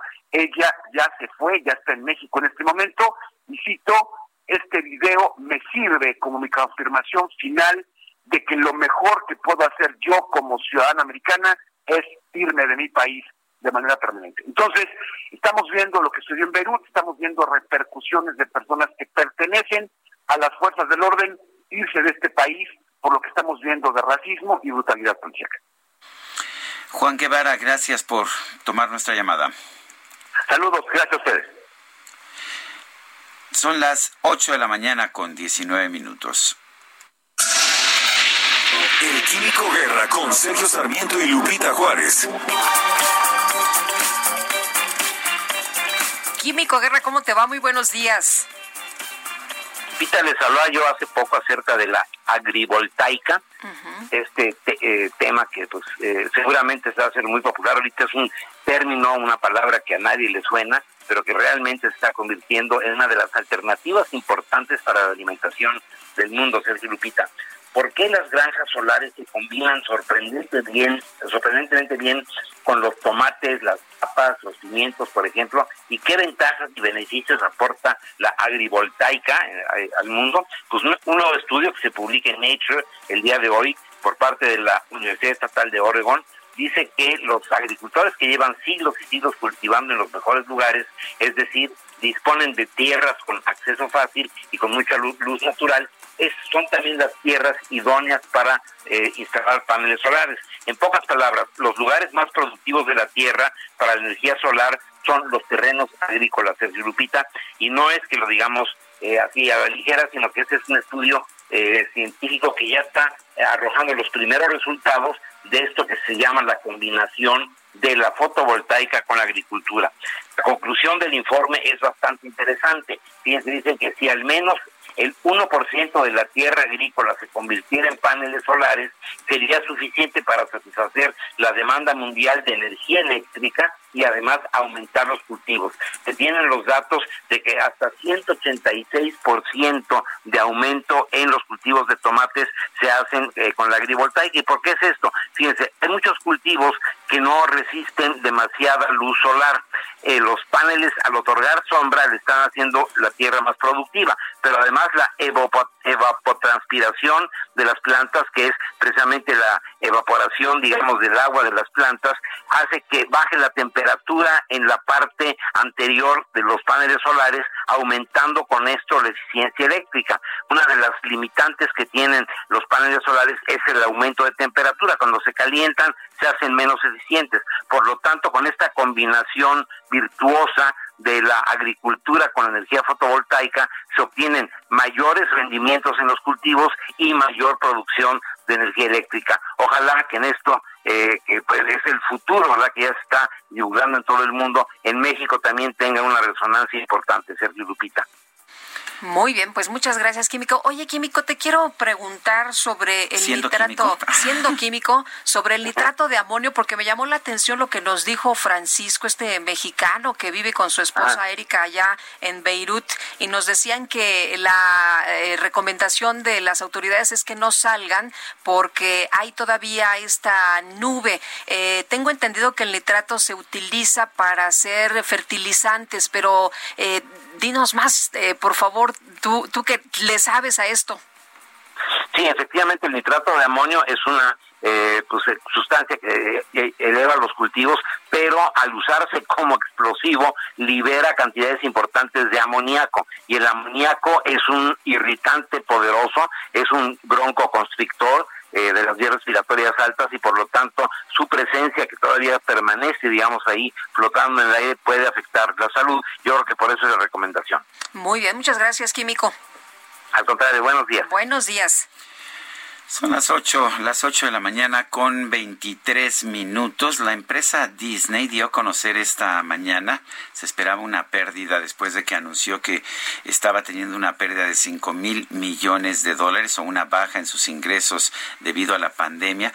Resulta que esta, esta madrugada la empresa Disney, que forma parte del, del índice Dow Jones, el índice compuesto de industriales Dow Jones, anunció que tuvo de hecho una pequeña utilidad y bueno, pues esta pequeña utilidad que era inesperada ha generado pues un aumento fuerte en sus acciones esta mañana. Es un, es un reporte, me dicen los analistas económicos, bastante mejor del que se esperaba y hemos visto de hecho una pues un incremento en las acciones de Disney muy fuerte esta mañana. Le tendremos más información de los mercados más adelante. Y bueno, Alan Rodríguez desde Coyoacán. Alan, ¿qué tal? Muy buenos días. Hola, Alan. Cuéntanos qué pasa por allá en Coyoacán. ¿Estamos al aire? Lupita, Sergio, muy buenos días. Tenemos información importante para nuestros amigos del Valle de México. Nos trasladamos hacia un pozo de los que, de agua potable, el auxiliar de Xotepingo, es en la alcaldía de Coyoacán, para platicar con algunos de los eh, abastecedores de pipas, quienes nos han comentado que se está registrando un desabasto. Esto pues también lo dio a conocer el organismo de la cuenca de aguas del Valle de México, y es que hasta el 3 de agosto el almacenamiento acumulado es de 469 hectómetros cúbicos, lo cual alcanza únicamente para 256 días de suministro a la Ciudad de México y al Estado de México. Las tres principales presas del sistema Cuchamala se encuentran en niveles por debajo del promedio histórico, como lo es Valle de Bravo al 72%, el Bosque al 40% y la y Villa Victoria al 48% de su capacidad. Respecto a la Conagua, dio conocer que... Sergio Sarmiento y Lupita Juárez quieren conocer tu opinión, tus comentarios o simplemente envía un saludo para ser más cálida esta mañana. Envía tus mensajes al WhatsApp 5520 109647.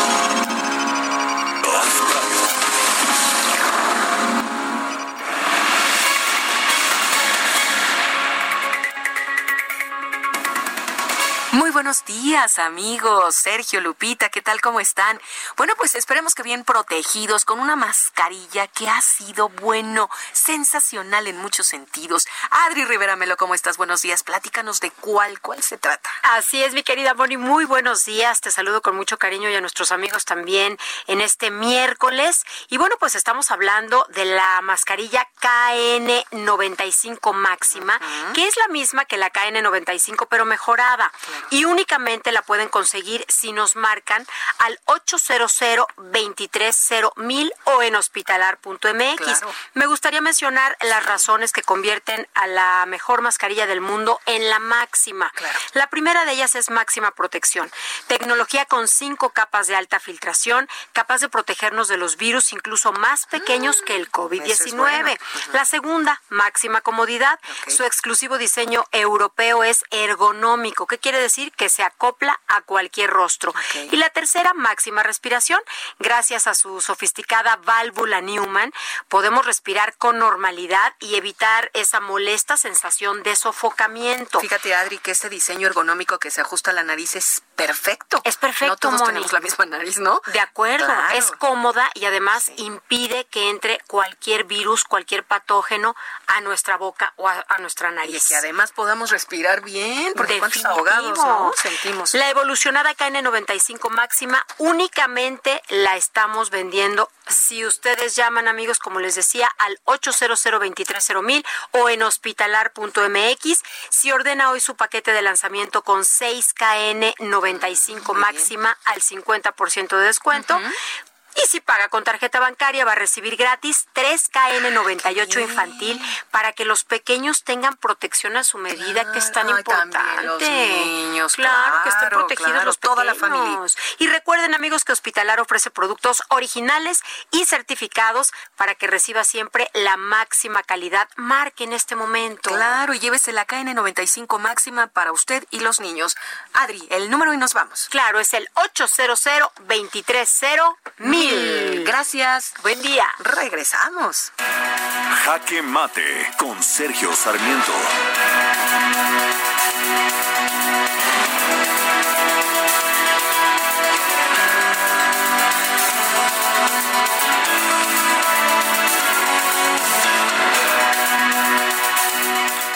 La Coordinadora Nacional de Trabajadores de la Educación ha rechazado la impartición de clases por televisión. Dicen ellos que esto hace a un lado a los maestros, ya que solamente unos cuantos impartirían los cursos por televisión. Esto les parece inaceptable. Por otra parte, dicen que esto le daría un sesgo ideológico que impondría que impondrían las empresas privadas de televisión. Vale la pena señalar que para empezar, pues las empresas privadas de televisión no podrían imponer ningún sesgo porque en todo caso este sesgo lo tendría que imponer la Secretaría de Educación Pública, que es la institución que estará encargada de hacer la producción, de preparar los contenidos para estas clases por televisión. Yo soy el primero en reconocer que hay muchos problemas con la educación a distancia en general y con la educación con televisión como se está pretendiendo hacer. En este momento, sin embargo, parece ser la única opción viable, a menos de que se quieran reanudar las clases presenciales, cosa que mucha gente dice no es aconsejable en este momento. Pero lo que busca la Coordinadora Nacional de Trabajadores de la Educación realmente es otra cosa.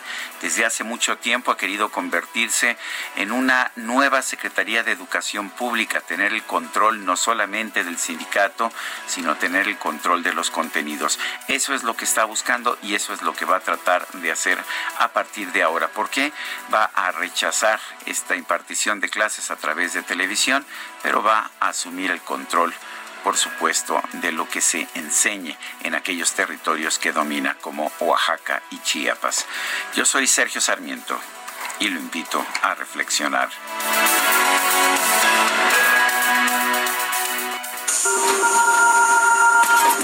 Reporte Metro con Ana Moreno. Ana Moreno, ¿cómo te va? Buenos días. Hola, ¿cómo están? Muy buen día, Lupita, Sergio, un saludo a todo el auditorio. Les informo que al momento la red está operando con afluencia moderada y avance continuo. Este miércoles la estación Acatitla de la línea A permanecerá cerrada de 9.30 a 17 horas como medida preventiva para reducir el flujo de personas en la zona. Les recomendamos tomar previsiones. Como lo hemos estado comentando anteriormente, una de las medidas preventivas para reducir riesgos de contagio es que las personas usuarias guarden silencio durante su traslado y hablen por celular. Con esta acción se evita respirar las gotículas de saliva emitidas por personas que pudieran estar contagiadas. Por seguridad, Lupita Sergio, en temporada de lluvias, los trenes reducen su velocidad a 35 kilómetros por hora, lo cual puede duplicar el tiempo de traslado. Por eso les sugerimos que si van a viajar por la red, anticipen su viaje. Y por último, invitamos a todas las personas usuarias a participar en el reto Viaja Protegido Challenge, el cual tiene como objetivo incentivar el uso correcto y obligatorio del cubrebocas. Pueden consultar las bases en nuestro portal web y redes sociales arroba metrocmx en Twitter, Facebook e Instagram. Hasta el momento esta es la información. Excelente día. Gracias, Ana. Buenos días también para ti. Gracias, hasta luego. Este mes de noviembre se van a llevar a cabo elecciones en los Estados Unidos y hay una gran atención al papel que pueda tener que puedan tener las redes sociales. Eh, hay una red social en particular llamada TikTok que el presidente de los Estados Unidos quiere que se prohíba allá en la Unión Americana. Eh, ¿Por qué? ¿Cuáles son las circunstancias? ¿Cuál puede ser la relación entre TikTok y las elecciones del próximo mes de noviembre allá en los Estados Unidos? Vamos a conversar con Sol Arnedo, ella es directora general de SAS, Agencia de Management de Talento, una agencia, una agencia de talento. Sol Arnedo, ¿cómo está usted? Buenos días, gracias por tomar la llamada. Hola Sergio, ¿qué tal? Mucho gusto, muchas gracias por la invitación. A ver, en primer lugar, ¿por qué, ¿por qué considera el presidente Trump tan peligrosa esta red TikTok? ¿Y realmente es cierto que es tan peligrosa? Bueno, yo como manager de talentos lo que puedo decir a partir de mi experiencia de trabajo con muchos TikTokers, de ellos grandes conocidos y figuras en México, es que TikTok ha revolucionado a los jóvenes. O sea, es una red que sin duda tiene un impacto inmenso con unas repercusiones muy grandes en lo que son las audiencias eh, más, de los más chavos, ¿no? De los de 25 para abajo. Yo ahora, en términos de opinión, en TikTok Estados Unidos se calcula que puede llegar a haber 100 millones de usuarios, lo cual sin duda es un impacto muy grande para lo que puedan ser los votantes más jóvenes de Estados Unidos, ¿no? Y en términos de riesgos, ahí me remito un poco a lo que se haya dicho, y es que TikTok eh, toma la misma información que pueden tomar otras redes sociales como pueden ser Facebook y YouTube, en términos de riesgos con respecto a lo que son los, los datos de los individuos. Entonces depende dónde miremos el riesgo, desde qué perspectiva lo quieras mirar, de lo que puede ser el impacto para las elecciones en términos de votantes o riesgos reales en cuanto a información que se pueda tomar de, de las personas. Eh, Sol, al presidente de los Estados Unidos le gustan mucho las redes. Hemos visto que tuitea constantemente, se levanta y lo primero que hace es eh, mandar mensajes en su cuenta de Twitter. Em, cuéntanos por qué, eh, pues ahora está poniendo la vista sobre este, pues esta red, este TikTok. ¿Podría serle a lo mejor no tan benéfico? Exacto, eso es muy interesante, ¿no? Cómo el presidente Trump se ha relacionado con las redes sociales, eh, siendo Twitter una de sus preferidas para comunicar, y sin embargo con el revés el propio Twitter le ha dado diciéndole vamos a auditar la veracidad de tus contenidos, ¿no? Eso fue muy interesante. Luego, bueno, sin dudas en las elecciones de 2016 se comprobó que el uso de redes sociales como Facebook y las noticias que se pasaron y cómo hicieron la propaganda a través de esa red fue muy, muy clave a la hora de captar determinadas audiencias. Y nos enfrentamos a una situación en la que pareciera que el presidente Trump no es el preferido para los usuarios de TikTok, ¿no? Eh, pero bueno, ahí él también tendrá que analizar, porque creo que si llega a cerrar TikTok antes de las elecciones, también eso puede ser un perjuicio para, para sumar votos entre los jóvenes. ¿no? Ahí es un, un doble riesgo, ya hubo una situación de un boicot en un evento al que se presentó eh, Trump, en lo cual los jóvenes a través de esta red la usaron para reservar espacios y después no asistir y generar e-, esta situación este, de desventaja, llamémoslo, para Trump eh, cuando se presentó a este evento, ¿no? Pero sin duda TikTok es una red muy fuerte que llegó para quedarse y cualquiera sea la decisión creo que puede afectar los resultados de, los, de las votaciones de los más jóvenes. Ahora, el presidente Trump se opone a TikTok porque dice que es de propiedad, o porque es de propiedad china. Sabemos que, que lo es, aunque sabemos también que es una empresa que ha tenido diferencias muy fuertes con, con el propio gobierno de China. Eh, de hecho, se está considerando una posible compra por parte de Microsoft. ¿La propiedad de una red social de este tipo afecta realmente? ¿Es un riesgo que el dueño sea un empresario chino en vez de un empresario estadounidense? Bueno, eso, ¿qué opinamos nosotros que somos mexicanos, por ejemplo? Porque todos nuestros datos están siendo manejados por empresas que no son mexicanas, ¿no? Entonces, si es chino, si es americano, ¿qué deberíamos opinar también nosotros como usuarios de esas redes sociales? Que la propiedad esté por fuera de empresas eh, mexicanas, ¿no? También nos podríamos hacer esta pregunta. En lo que es la propiedad de TikTok, bueno, ya han habido varias declaraciones. El CEO de TikTok es este, un americano, es un ex eh, Em, empleado de Disney y ya ha dado varias declaraciones sobre sus manejos de los datos, de cómo no están ah, bajo la supervisión del gobierno chino, sino que se encuentran en Singapur y la propiedad, la red social en China de hecho tiene otro nombre, se llama Douyin, ¿no? Ahí sería como un tema a debatir. Eh, yo como manager de, de mis talentosas no, no, no estoy autorizada ni soy vocera del propio TikTok, pero estoy dando mi opinión. Y creo que es muy interesante decir, bueno, si todo el mundo aceptamos que empresas americanas tengan nuestros datos, ¿puede otra empresa que no sea americana también tenerlos? Pongo la pregunta un poco sobre la mesa y se los devuelvo para un análisis que podría ser interesante para todos. Muy bien. Bueno, pues no, nos parece interesante. Mucha gente ni siquiera conoce TikTok. Son, son, los usuarios son muy jóvenes, ¿no? Bueno, predominantemente están los usuarios más jóvenes, aunque, eh, y esto sí me consta, TikTok ya ha dicho muchas veces que su voluntad es salirse más allá de lo que fue el boom inicial a través de lo que es la música y eh, lo que ellos llaman el lip sync, ¿no? Que usas extractos de un diálogo que no te pertenecen y lo actúas en tu propio perfil. Y TikTok ya ha dicho varias veces que quiere ir mucho más allá, quiere captar audiencias más grandes, quiere tratar sobre contenidos que sean diversos en temas como pueden ser este el deporte, como puedan ser eh, la, la, la, comida, la arquitectura, las artes, las ciencias, el aprendizaje, eso sí ya lo ha manifestado varias veces. Y creo que ya tiene una base de usuarios tan grande, porque se calcula aproximadamente mil millones a nivel mundial, que tiene mucho por ofrecer y va a ser muy interesante lo que TikTok vaya diciendo sobre su crecimiento y, cómo vaya a ir avanzando. No están hablando como si fueran unos pequeñitos, ¿no? O sea, ya tienen eh, una un, un ingreso, una participación en el mercado muy, muy interesante. Muy bien. Pues como siempre, gracias, gracias Sol Arnedo, directora general de SAS, por haber conversado con nosotros. Un gusto, muchas gracias y cualquier cosa que necesiten, por aquí andamos. Muy bien, muchas gracias, muy buenos días, hola, hasta luego.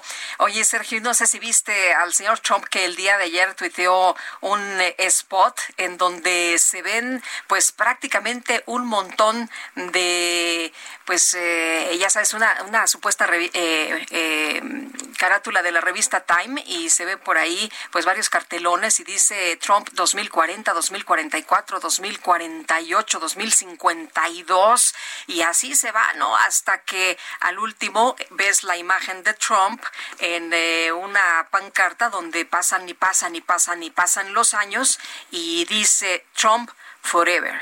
¿Mm? ¿Qué te parece? Son las ocho con cuarenta y cuatro minutos. El INEGI dio a conocer esta semana la situación de las ventas de vehículos ligeros en nuestro país el pasado mes de julio. Y bueno, pues ah, no hay repunte realmente. Seguimos viendo cifras muy preocupantes.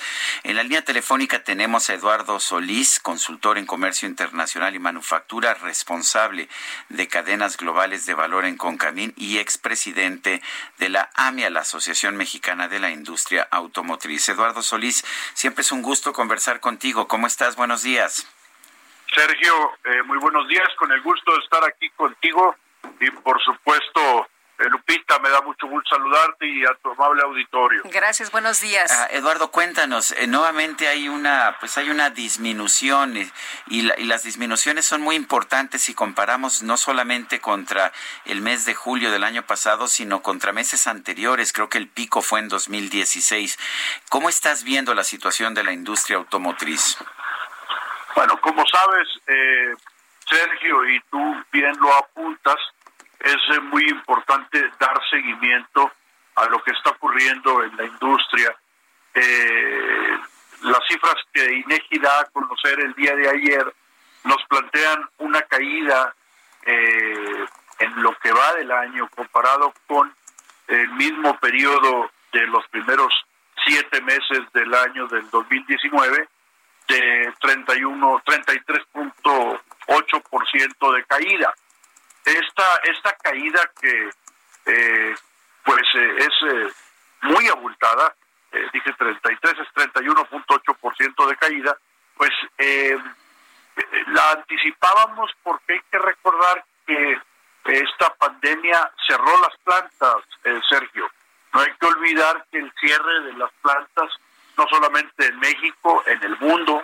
Eh, eh, solamente comenzó su reapertura hasta la tercera semana de mayo eh, y no de manera plena, porque hay empresas en Puebla que apenas abrieron el primero de julio de este mismo año. De tal manera que el regreso de la producción pues ha sido por una parte lento, muy responsable con el tema de los protocolos sanitarios, pero también en algunos estados como Chihuahua, como Puebla, pues que han hecho muy lento el regreso eh, por, por disposiciones estatales, eh, siendo el caso de que las empresas pues eh, siguen protocolos muy estrictos y además se comprometen a cuidar a los trabajadores mucho mejor que los que están cuidados eh, o, o descuidados porque están saliendo de casa pues más de lo debido.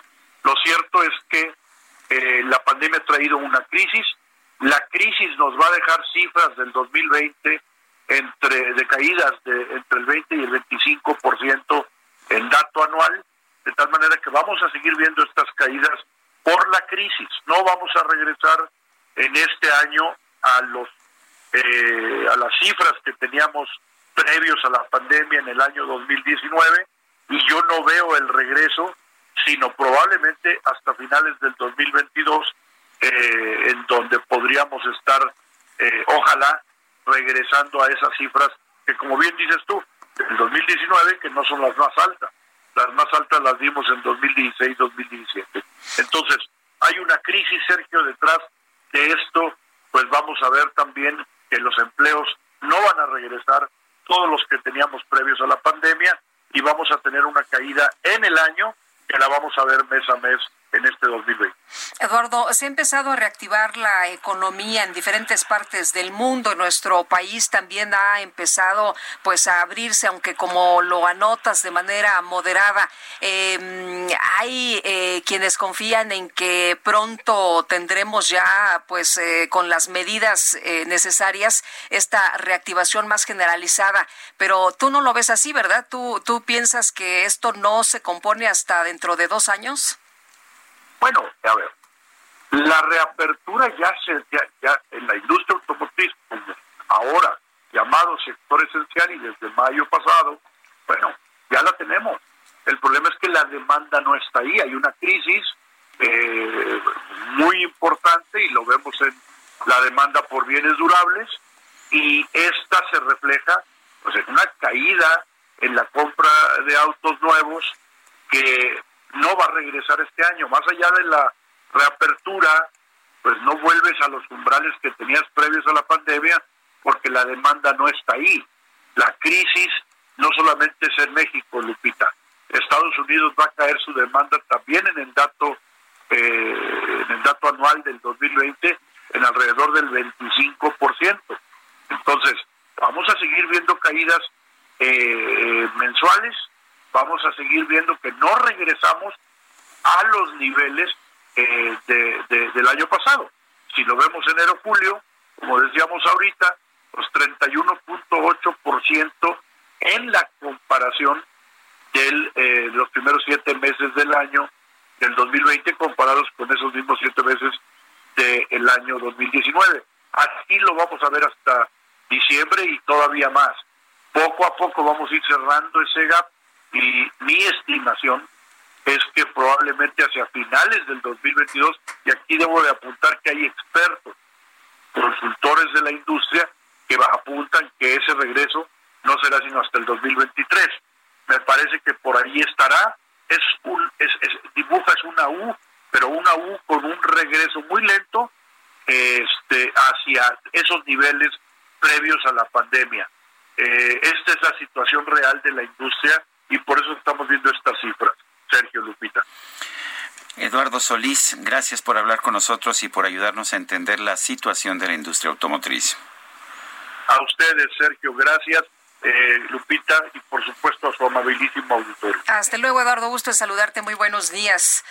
Ay, pues qué panorama tan, tan tremendo, Sergio. Y vámonos ahora con otras informaciones. Desde Sinaloa, el presidente Andrés Manuel López Obrador lleva a cabo su conferencia de prensa y Augusto Tempa, como todas las mañanas, con los detalles. Augusto, buenos días. Lupita, Sergio, muy buenos días. Así es. Hoy desde Sinaloa, el presidente Andrés Manuel López Obrador da conferencia. Sus primeras declaraciones fueron para señalar que él no tiene ninguna diferencia con el gobernador y pues que se han firmado acuerdos poniendo por delante el interés de la nación. Sinaloa es un estado en donde pues sabe que fuera uno de los cárteles más pesados en el país y por ello se tocó el tema de seguridad en ese estado. El gobernador Quirino Raz dijo que pues históricamente se ha estigmatizado a los sinaloenses por muchos años y eh, pues el día de hoy al día de hoy, pues es un estado que se encuentra en el lugar número 26 a nivel nacional en cuanto a incidencia delictiva. Esto tiene que ver con las mesas de seguridad, pues que lleva a cabo el poder estatal y el poder federal, así lo dijo. Uno de los delitos que pues marcó por años este este estado fue el homicidio doloso. De acuerdo con las gráficas que mostró el propio gobernador, este delito muestra una desaceleración. Tiene la clasificación número 11 a nivel nacional. Culiacán, Mazatlán y Ajome son los eh, municipios con más asesinatos por ello es que hay un despliegue más grande de elementos policíacos en esta zona. Se le han asegurado 23 laboratorios de metanfetaminas a los narcotraficantes. Se han logrado asegurar siete aeronaves con varias dosis de, drogas y también señaló que Sinaloa ha sido uno de los estados con mayor número de casos de COVID. Y Vino Raz dijo que pues instalaron pequeños hospitales para la atención de enfermos. Se cuenta con más de 1.300 camas COVID y la ocupación, la ocupación hospitalaria está al 50%. También mencionó que se han atendido a personas a larga distancia mediante el call center que también se instaló y el gobernador hizo un llamado para que los créditos a las pequeñas empresas se agilicen y no pongan tantas trabas. Sinaloa ha sido un estado pues que recibe con los brazos abiertos al presidente y solo hay que recordar la última vez que estuvo Andrés Manuel López Obrador en este estado, en donde se encontró con la madre de Joaquín Guzmán Loera y se acercó a ella. Sergio Lupita, muy buenos días. Muchas gracias, Augusto. Muy buenos días también para ti. Bueno, en otros temas, la Oficina de las Naciones Unidas de Servicios para Proyectos confirmó a la Asociación Mexicana de Laboratorios Farmacéuticos, la AMELAF, la participación de los productores mexicanos, de las farmacéuticas mexicanas, en las licitaciones internacionales a las que convoque para la compra de medicamentos que ha pedido el gobierno de México. El director ejecutivo de AMELAF, Juan de Villafranca, dijo que la Oficina de las Naciones Unidas de Servicios para Proyectos afirmó a su organización que en el momento oportuno uno en coordinación con el Gobierno de México, convocará a los proveedores potenciales a licitaciones internacionales, terreno en el que mostrarán su competitividad. La industria farmacéutica nacional agrupa más de 70 plantas en el país en las que laboran más de 40 mil trabajadores de mano de obra calificada y sus laboratorios producen medicamentos de calidad y precio. Estamos en la mejor disposición de competir en igualdad de circunstancias, es lo que se señaló Arturo Morales de la AMELAF. Son las 8 de la mañana con 54 minutos. Guadalupe Juárez y Sergio Sarmiento estamos en el Heraldo Radio. Compadre Gilemón que va al panteón, aquí no admiten guajolotes, ni tamarindos o pilotes, ni guacales con elotes, ni costales con carbón, no. ¿Qué se Sergio Sarmiento y Lupita Juárez quieren conocer tu opinión, tus comentarios o simplemente envía un saludo para ser más cálida esta mañana. Envía tus mensajes al WhatsApp 5520 109647.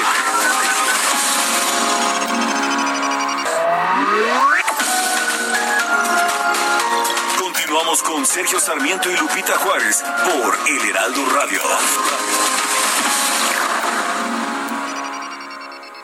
Cuando la luna se pone regrandota como una pelotota y alumbra el callejón, se oye el maullido del triste gato viudo y su lomo peludo se eriza con horror. Pero no falta quien mande un zapatazo que salga hecho balazo a quitarle el chillón. Y en el alero del místico tejado el gato se ha quejado cantando esta canción. Para curar mi mal de amores dijeron los doctores que no había salvación. Seguimos escuchando música de uno de los grandes, de los grandes compositores. Es Chava, Chava Flores, quien falleció el 5 de agosto de 1987 y nos dejó siempre canciones llenas de sentido de humor, eh, también de conocimiento de la psicología del mexicano. Esta se llama El gato viudo.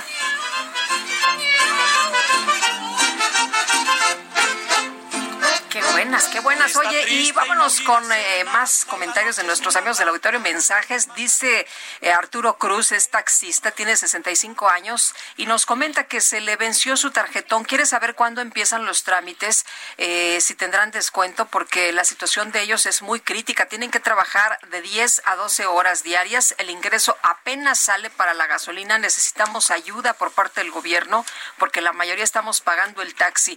Ese es mi llamado. Gracias. Reciban un cordial saludo. Lo investigamos, don Arturo Cruz. De hecho, ya estoy preguntando. En cuanto nos den el reporte, pues lo daremos a conocer al aire, por supuesto. Y una persona que no nos da a conocer su nombre en su mensaje, por favor incluya dentro de su mensaje su nombre. Eh, dice feliz cumpleaños a la señora madre de Sergio. Y pues feliz cumpleaños, felices 88 a Violeta Fernández de Lara la verdad es, ¿qué te puedo decir? o sea que mucho cariño, mucho, mucho amor. Un abrazo a tu mamá que nos escucha todos los días. Oye, y nos, eh, y, bueno, muchas felicidades a todos los cumpleañeros hasta mañana. Este 5 de agosto. Sí. Nos dice, nos dice otra persona, buenos días Sergio Lupita, saludos desde Catepeque del Estado de México, mi nombre es Alma Monterrubio, diario los escucho, su programa es excelente, que tengan un bendecido día, pues igual para usted y qué gusto, qué gusto saber que nuestros amigos nos eh, sintonizan en distintas partes de la República Mexicana. Son las nueve de la mañana con dos minutos. El gobernador de Beirut, en, el Líbano, Marwan Abud, informó que tras la explosión de este martes en el puerto de la ciudad aún hay más de 100 personas desaparecidas. Más de 200 mil se han quedado sin hogar. Y durante la visita del presidente López Obrador a Sinaloa, el gobernador del estado, Quirino Ordaz, aseguró que mantiene eh, pues una gran coordinación, de hecho, con el gobierno federal para atender diversos temas como la seguridad y la emergencia sanitaria por el coronavirus. Quiero agradecer de manera muy especial a usted, señor presidente, y a los integrantes del Gabinete de Seguridad, porque no hemos recibido más que buenas atenciones. A quien le marcas te contesta, y eso es fundamental. Eso reflejo de la buena disposición, de la actitud y de los buenos pues, eh, resultados. Nos sentimos realmente muy de la mano eh, y creo que ese siempre debe ser el camino a seguir.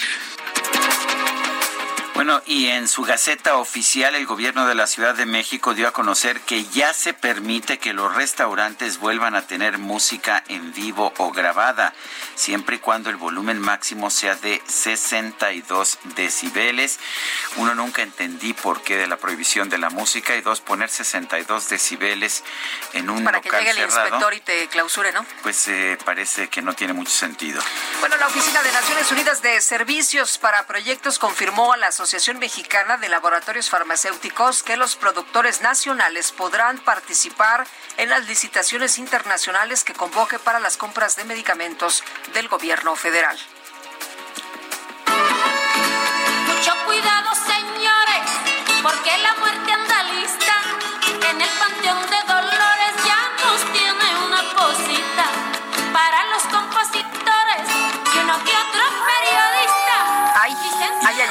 Espero que no sean los dos que están que estamos aquí, pero fíjate, ante la reapertura de las playas de Quintana Roo tras la suspensión de actividades por la emergencia sanitaria, un joven de Puerto Morelos puso en marcha una estrategia para evitar contagios de coronavirus.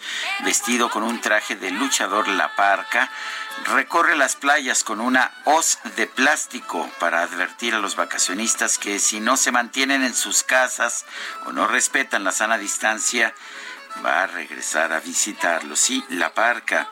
Tras la difusión de las fotografías en redes sociales, ya se ha visto otra parca en playas de Miami, allá en los Estados Unidos. Uno va en estuche de oro y el otro en calzones, pero pasadito quedan igual de pelones.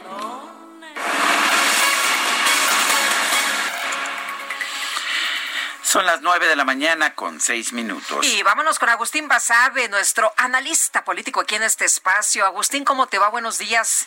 Buenos días, Lupita. Buen día, Sergio. ¿Cómo están? Muy bien. ¿Tú cómo estás y qué, qué comentario nos traes? Pues, eh, mira, la, la captura del mar volvió a poner eh, digamos, en la opinión pública el, el tema de la participación de las Fuerzas Armadas en, en eh, tareas de seguridad, porque fue el ejército fundamentalmente, con apoyo de otras instituciones, pero fundamentalmente el ejército el que lo atrapó. Eh, lo cual, por cierto, es, la captura es algo plausible, yo lo celebro. Pero cuando nos ponemos a pensar en todas las tareas que se le han asignado al ejército y a las Fuerzas Armadas en general, pues la verdad eh, eh, nos preocupa, a mí me preocupa bastante. Em, ahora las Fuerzas Armadas son eh, constructoras y operadoras de aeropuertos, transportadoras de materiales, constructoras de, de trenes, de sucursales bancarias, me queda claro que el presidente López Obrador le da mucha confianza a las Fuerzas Armadas y además valora mucho dos eh, características que tienen y que no tiene ese elefante reumático de la Administración Pública Federal al que constantemente alude, es decir, la disciplina y la obediencia. El presidente que tiene tendencias autoritarias y le gusta eh, dar órdenes y que se apliquen a rajatabla verticalmente, pues encuentra en las Fuerzas Armadas un interlocutor adecuado, son quienes le obedecen sin chistar, porque además esa es su formación, esa es su disciplina, así debe ser eh, entre los mandos castrenses, eh, pero meterlos en todo, darles tantas facultades, además de ser impráctico, porque no les va a dar la vida para cumplirlas, es peligroso. Es peligroso porque otra cualidad que el presidente López Obrador eh, suele señalar en las Fuerzas Armadas, que es el hecho de que el ejército y la Marina Mexicana no son producto de esas tradiciones oligárquicas, elitistas de otros países, sino que es un ejército y una manera del pueblo, que son populares, que no tienen intereses, eh, digamos, con las élites eh, empresariales, eh, pues, y, y que por lo tanto no tienen tentaciones de gobernar o tentaciones golpistas, pues se ponen entredicho cuando se les mete de esa manera tan intensa, pues prácticamente a gobernar, a ejecutar acciones de gobierno. Eh, no es solamente la tentación de la corrupción que se da cuando militarizas la seguridad pública, porque los expones a estos grandes corruptores que son los capos del crimen organizado. Es ahora también otra tentación que es la de decir, bueno, si los civiles no pueden, si no están gobernando bien o no pueden gobernar y yo sí puedo, pues a lo mejor ahí es donde debo estar. Y yo tengo el privilegio de conocer a muchos militares, de tener buenos amigos en el ejército sobre todo.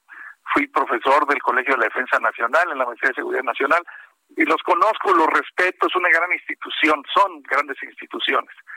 Pero diría el clásico de Ciudad Juárez, pero qué necesidad.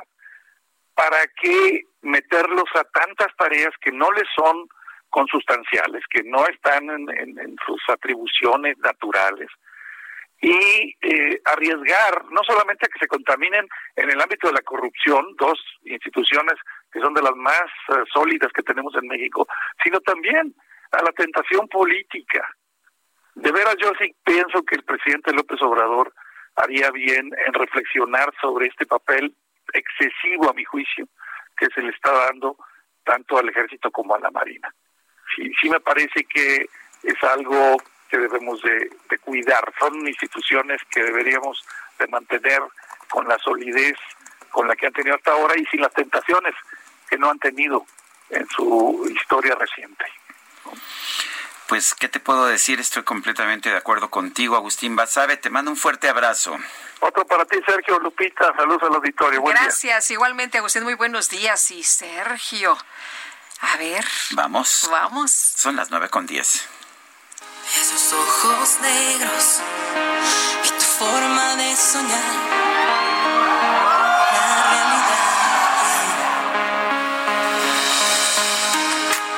extraño, ¿eh? Me gusta cuando viene a la cabina, me gusta cuando nos abrazamos y que nos cuenta todas las cosas que trae. Y a mí me gusta todos su los voz, planes. la admiro. Ah, claro. Bueno, es, es un mujerón, una gran cantante, pero, pero va a estar con, con un grupo que a ti te gusta mucho. Ah, sí, también. Imagínate qué buena combinación. No me digas, parece rara la combinación, pero vamos a preguntarle a María José de qué se trata precisamente. En primer lugar, bienvenida, siempre es un gusto. ¿Qué tal, eh? ¿Cómo te recibieron, María José? Hola, ¿cómo están? Qué Mm. lindo poder escucharlos. Un beso a los dos. Pues muy bien, muy bien aquí este desde casa. Está bien, estamos Desde to- casa. todos encerraditos, excepto cuando no, cuando no nos queda de otra, pero vas a tener, vas a tener un showcase. ¿Cómo va a ser este showcase en estos tiempos de pandemia? Pues mira, es un es un showcase que va a ser completamente en vivo. eh, es un es un foro que han habilitado en, en las oficinas eh, de, de OCESA en Saytrack y nos nos han hecho la prueba a todos, ¿no? Ahorita vamos a tener que que pasar por este Coronavirus. Ajá, para, para poder entrar a este foro, obviamente con todas las medidas de, pues, de seguridad y de sanitización, lo mismo que hemos hecho también cuando estamos grabando, eh, por ejemplo, ahorita en La Voz, ¿no? Y, y pues justo, o sea, estamos haciendo lo que, pues lo que se puede, lo que se debe, y, y creo que esto es una una gran forma de, de poder llegar a toda la gente, ¿no? Transmitiendo un concierto en vivo, eh, pues, a- eh, que se conecten en su casa, ¿no? Y, y yo creo que va a estar muy divertido, porque pues imagínate Los Ángeles Azules, ¿no? Oye, ¿ya escogiste las canciones? Mira, yo nada más voy a cantar una porque también vienen otras compañeras. También va a estar Jimena Sariñana, también van a estar eh, Belinda y va a estar Hash.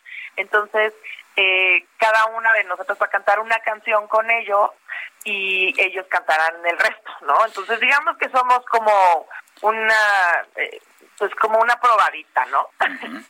Pues está bien, es una probadita muy sabrosa. Eh, ¿qué, qué tanta, oye, qué tan fácil es adaptarse a un grupo tan distintivo como Los Ángeles Azules? Pues mira, la verdad es que son, son grandes seres humanos. Eh, a mí siempre me han tratado muy, muy bien. He hecho ya varias eh, participaciones con ellos en diferentes eventos, ¿no? Eh, la primera inclusive fue en el Zócalo Capitalino ya hace bastante, un 14 de febrero, estuvo muy, muy bonito. Eh, pero siempre nos reciben con muchísimo cariño a todos los invitados o invitadas que, que han tenido. Y pues nada, nada más hay que ensayarle muy bien, son, son bastante exigentes que yo creo que así tiene que ser. Y, y pues nada, a darle y a gozar. Este, ellos hacen sus coreografías, uno los sigue y este y gozamos. Oye, pero ya va a estar padre, ¿no? Porque los primeros eh, intentos que vimos de hacer este tipo de, de eventos era pues prácticamente en la casa de alguien y luego ya se sumaba el otro y así, y ahora pues van a estar ustedes en vivo. Sí, sí, sí, sí, definitivamente hemos ido aprendiendo también nosotros por este lado eh, cómo hacerle para llegar a la más gente y cómo hacerle, perdón, para que pues se sienta eh, pues más como un show, ¿no? Definitivamente no no descarto pues las primeras opciones que hicimos justamente en nuestras casas, ¿no? Que estos acústicos o estos eh, intentos de, de, de llevar tu música a los demás, ¿no? De una forma mucho más orgánica, tal vez, que estuvo también muy bonito y en donde tal vez no, no veíamos artistas de esa forma hace mucho tiempo, ¿no? Pero sí, a mí sí me hace falta, pues definitivamente eh, sentir a toda la banda junta. Eh, hem- hemos estado haciendo algunos conciertos ah, de esta forma para diferentes eh, plataformas y es una gozada sentir a toda tu banda ya tocando en vivo. Entonces ahora imagínate a todos los Ángeles Azules va a ser una gozada extra. Pues eh, suena muy bien. Nuevamente, dinos cuándo, cómo, cómo nos conectamos, exactamente qué tenemos que hacer.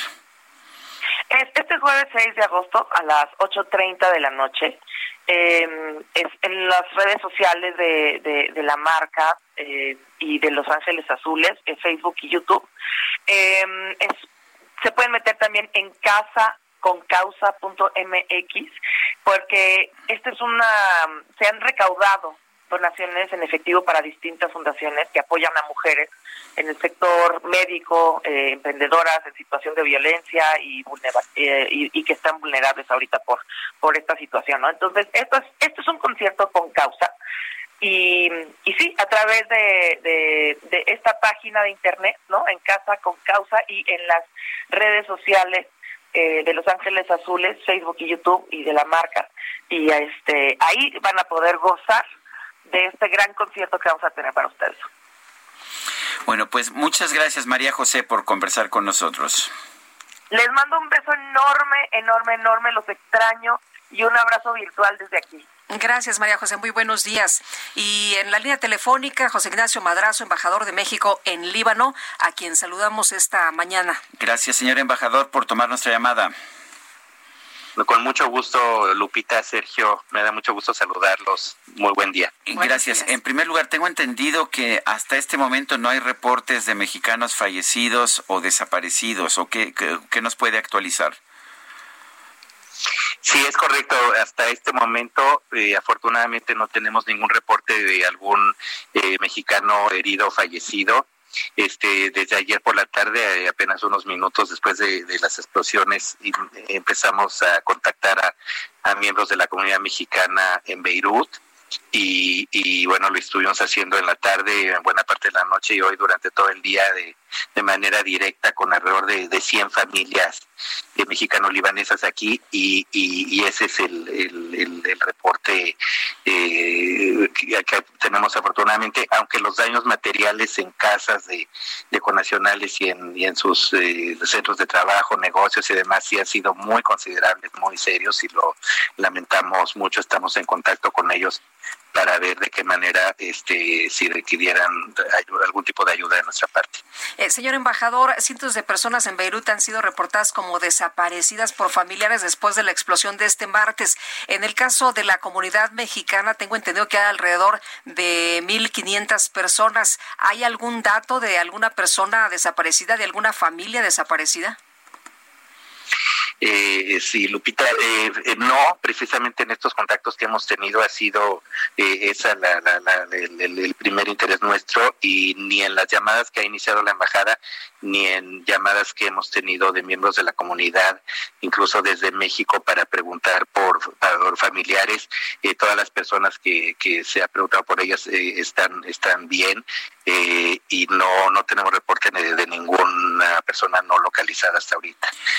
señor embajador, tengo entendido que la explosión cimbró todo Beirut o buena parte de Beirut. ¿Usted la sintió, alguno de los miembros de la, de la? Todos la sentimos. Este, yo estaba en mi oficina que está a 11 kilómetros del puerto eh, los funcionarios y la mayoría de la gente que trabaja en la embajada eh, vive cerca de, de, las oficinas, o sea, lejos de, del puerto y todos lo sintieron, eh, lo sentimos de manera muy, muy fuerte, un, como un terremoto fuertísimo, un ruido muy, muy fuerte y, una especie de ráfaga de, de viento tremenda que, que pues es lo que lo que rompió vidrios y, y, causó una destrucción en la ciudad eh, tremenda. Este esta mañana tuve oportunidad de ir a visitar eh, la zona aledaña a, a, la explosión para para ver de forma directa cómo está la situación y realmente es es dramático. Está completamente devastada este mm, muchísimos coches que, aparentemente como que explotaron desde adentro, no tienen ningún objeto encima, ninguna pedazo de construcción, nada, pero están completamente destruidos y bueno, pues eh, lo lamentable es la, obviamente la pérdida de vidas humanas y, los más de cuatro mil heridos que que están en, los hospitales de, de, Beirut y de otras ciudades cercanas a la capital. Y es que la, la onda esta de la explosión de 10 kilómetros, nos podemos imaginar la devastación que hay, señor embajador. Así es, eh, de hecho hay, hay gente que estaba en Chipre, que como saben está a 240 kilómetros de Beirut y, y, sintió una especie de temblor hasta Chipre. Eh, pero pero en el propio Líbano, pues eh, a más de 10 kilómetros se sintió se sintió muy fuerte, sí. Eh, tengo entendido que se puso a disposición un número telefónico de manera inmediata para que la comunidad aquí en México pueda preguntar por sus eh, familiares. ¿Este teléfono eh, estará disponible en las próximas horas todavía, embajador? va a estar está disponible siempre las 24 horas es el teléfono de emergencia de la embajada que contestamos de inmediato repito el número para marcando desde México es el más 961 30 44598. Eh, es el número de emergencia de la embajada y estamos aquí a la disposición de, cualquier persona que, necesite eh, cualquier eh, atención, cualquier eh, protección consular, información que la embajada pueda proporcionarles. Muchas gracias, señor embajador, por conversar con nosotros. Con mucho gusto, Lupita, Sergio. Muchas gracias y muy buen día. Igualmente, muy buenos días. Bueno, y en, en otros temas, eh, Tania Ruiz ha dado positivo al COVID-19. Tania Ruiz, la novia del expresidente Enrique Peña Nieto.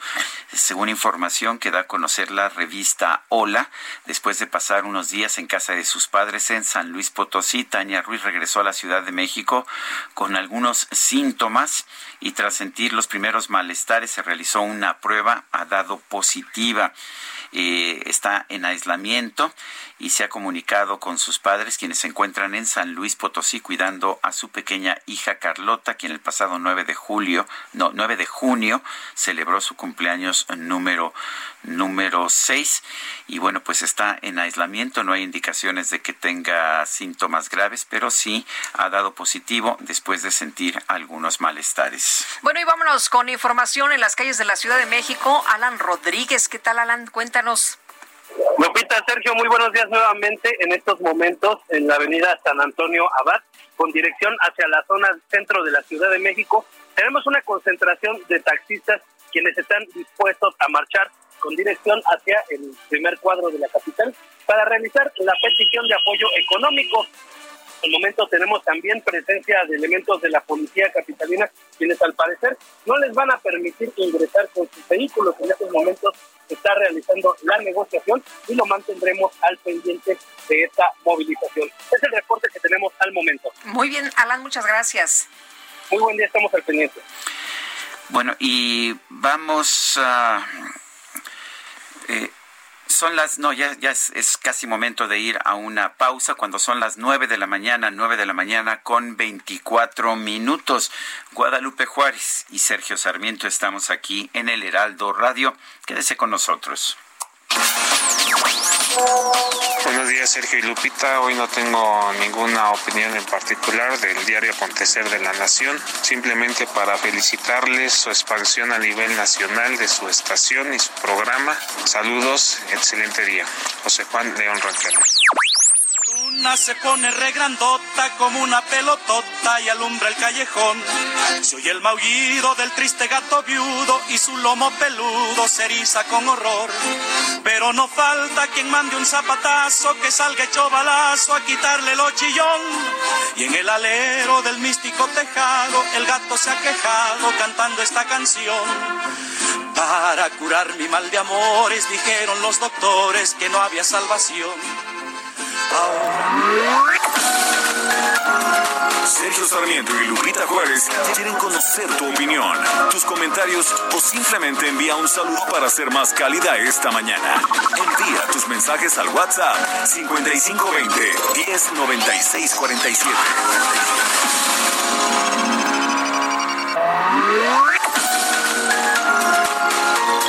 Continuamos con Sergio Sarmiento y Lupita Juárez por El Heraldo Radio.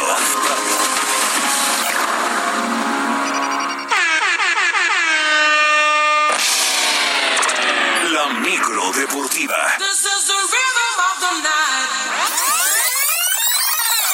La micro deportiva.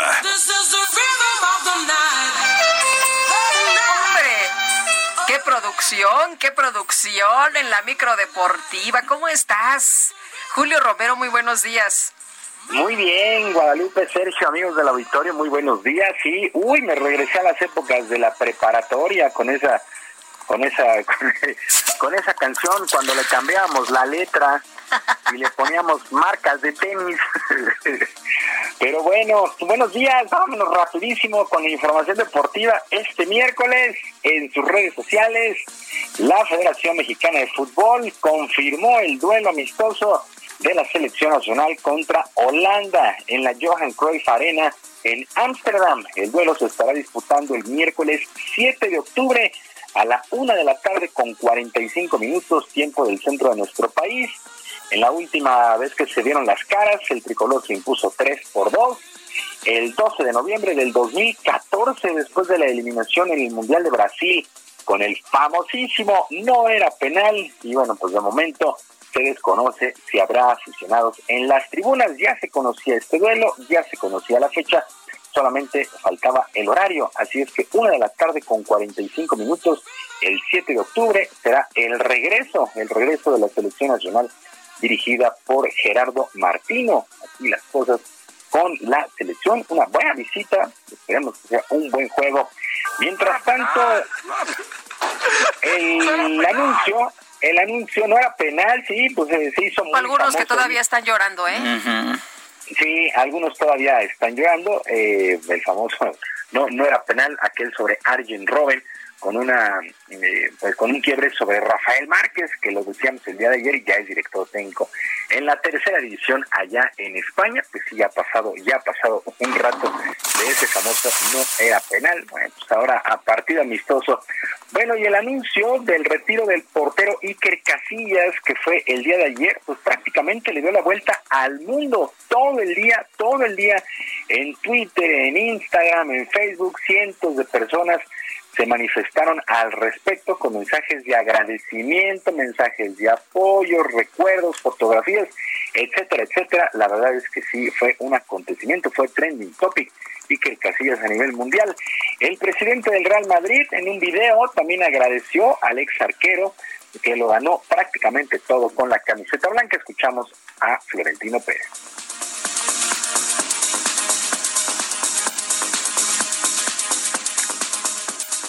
Y que representa los valores del Real Madrid. Este club es el más querido y admirado del mundo y lo es por jugadores como Iker Casillas. Con su compromiso, con su trabajo y con su humildad, ha conquistado el corazón de los madridistas, pero también el respeto de sus rivales. Sí, Iker Casillas, lo decíamos el día de ayer, no solamente un símbolo del fútbol ni del Real Madrid, sino pues prácticamente del deporte. En el balompié nacional, a través de un comunicado, la directiva de la máquina celeste de Cruz Azul informó que su jugador Julio César Domínguez está internado por una infección pulmonar. Se le han realizado tres pruebas y las tres han salido negativas por COVID-19. Así es que esto se descarta, solamente es una infección pulmonar y se está estudiando las causas de esta infección. Por lo pronto, pues, prácticamente se pierde el duelo del próximo fin de semana. Julio César, el famoso Cata Domínguez. Por su parte, eh, el equipo debutante en el torneo Guardianes 2020, el Mazatlán FC, pues tiene muchos integrantes que vienen del desaparecido Monarcas Morelia, como Mario Osuna, quien no ve muchas diferencias en el trabajo de su anterior técnico Pablo Guede y el actual Juan Francisco Palencia. Escuchamos a Mario Zuna, jugador de Mazatlán FC.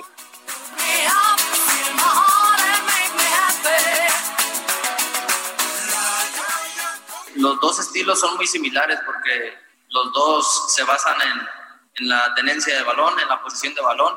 Esa era la prioridad de, Pablo y esa es la prioridad de ahora de, Palencia. Eh, pero sí nos están fallando cositas como, como lo comenté ahorita, el tema defensivo, que sí es un poco preocupante que en dos partidos nos hayan metido cinco goles.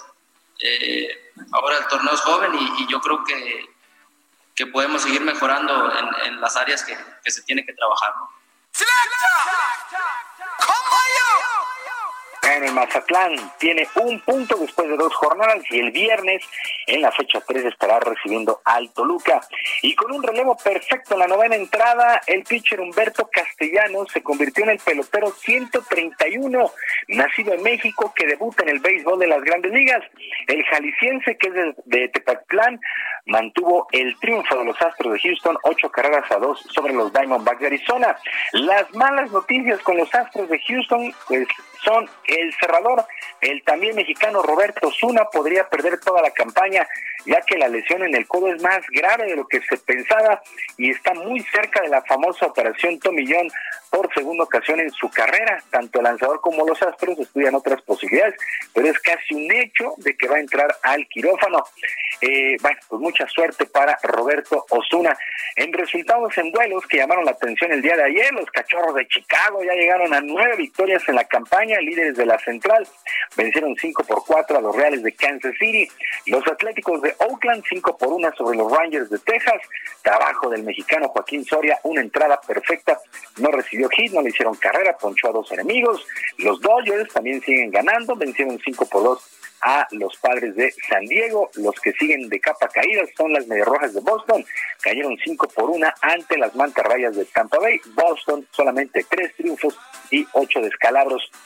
Y en sus redes sociales, el español Rafael Nadal anunció que no participará en el abierto de tenis de los Estados Unidos debido a cuestiones de prevención de salud. Tras pensarlo mucho, he decidido no participar en el US Open este año. La situación sanitaria sigue muy complicada en todo el mundo, escribió Nadal en su cuenta de Twitter. Luego de semanas de incertidumbre, la organización de este Grand Slam decidió seguir con el evento que estará arrancando el 31 de agosto y terminará el 13 de septiembre sin aficionados en la ciudad de Nueva York, una de las más golpeadas por este tema de la pandemia. En la lista todavía aparece en el número uno del mundo el serbio Novak Djokovic, además de siete de los diez primeros en el ranking de la ATP. Nick Kyrgios en días anteriores pues criticó a la organización y a los jugadores que van a tomar parte. Sergio Lupita, amigos del auditorio, la información deportiva este miércoles, que es un extraordinario día para todos y por supuesto abrazo a la distancia. Muchas gracias, Julio. Muy buenos días. Buenos días. Hasta luego. Y vamos con Augusto Atempa, nos tiene más información de la mañanera del presidente López Obrador que tuvo lugar en Sinaloa. Adelante, Augusto. Así es, Sergio Lupita, muy buenos días. Pues López Obrador dijo que Sinaloa es un estado en donde se siguen avanzando para garantizar la paz y la seguridad.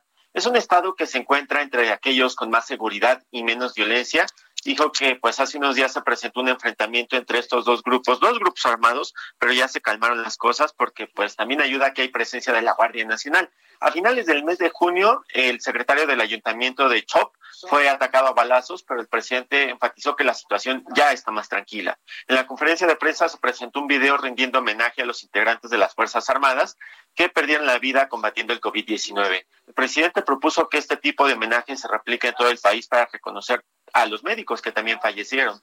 Otro tema que también se tocó fue el del Líbano y el presidente pues dijo que hasta la noche de ayer se le informó que no había mexicanos fallecidos y expresó su pésame para toda, toda la nación libanesa.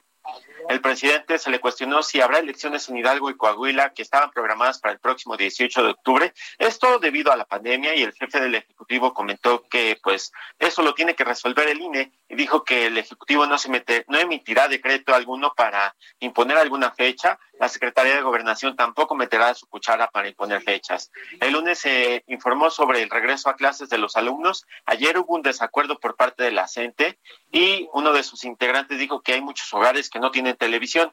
Hoy el presidente dijo que pues no hay desacuerdos ni con la coordinadora ni con el sindicato. Exhortó al secretario de Educación Pública para que busque una reunión con los dirigentes y se avance en un diálogo. Fue claro y dijo que con este plan de regreso a clases no se perjudicará a nadie. Los maestros continuarán recibiendo sus salarios y prestaciones y no hay cambios en los contenidos educativos. Se buscará informarles a los dirigentes para que pues no haya un desacuerdo.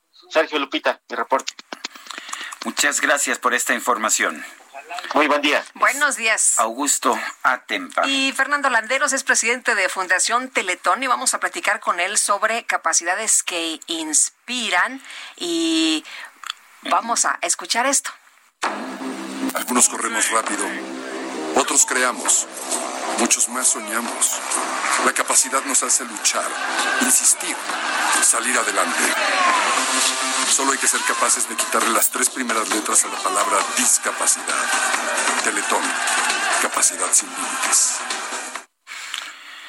Bueno, y ahora sí tenemos en la línea Fernando. telefónica a Fernando Landeros, presidente de Fundación Teletón. Fernando, ¿cómo estás? ¿Qué tal? ¿Qué tal, Sergio? ¿Qué tal, Lupita? Me da muchísimo gusto Bueno, estar con ustedes en Y, su y te programa. digo Fernando porque no sé si públicamente te pueda decir Chovy, pero bueno, ya sé que todo el mundo te dice Chovy.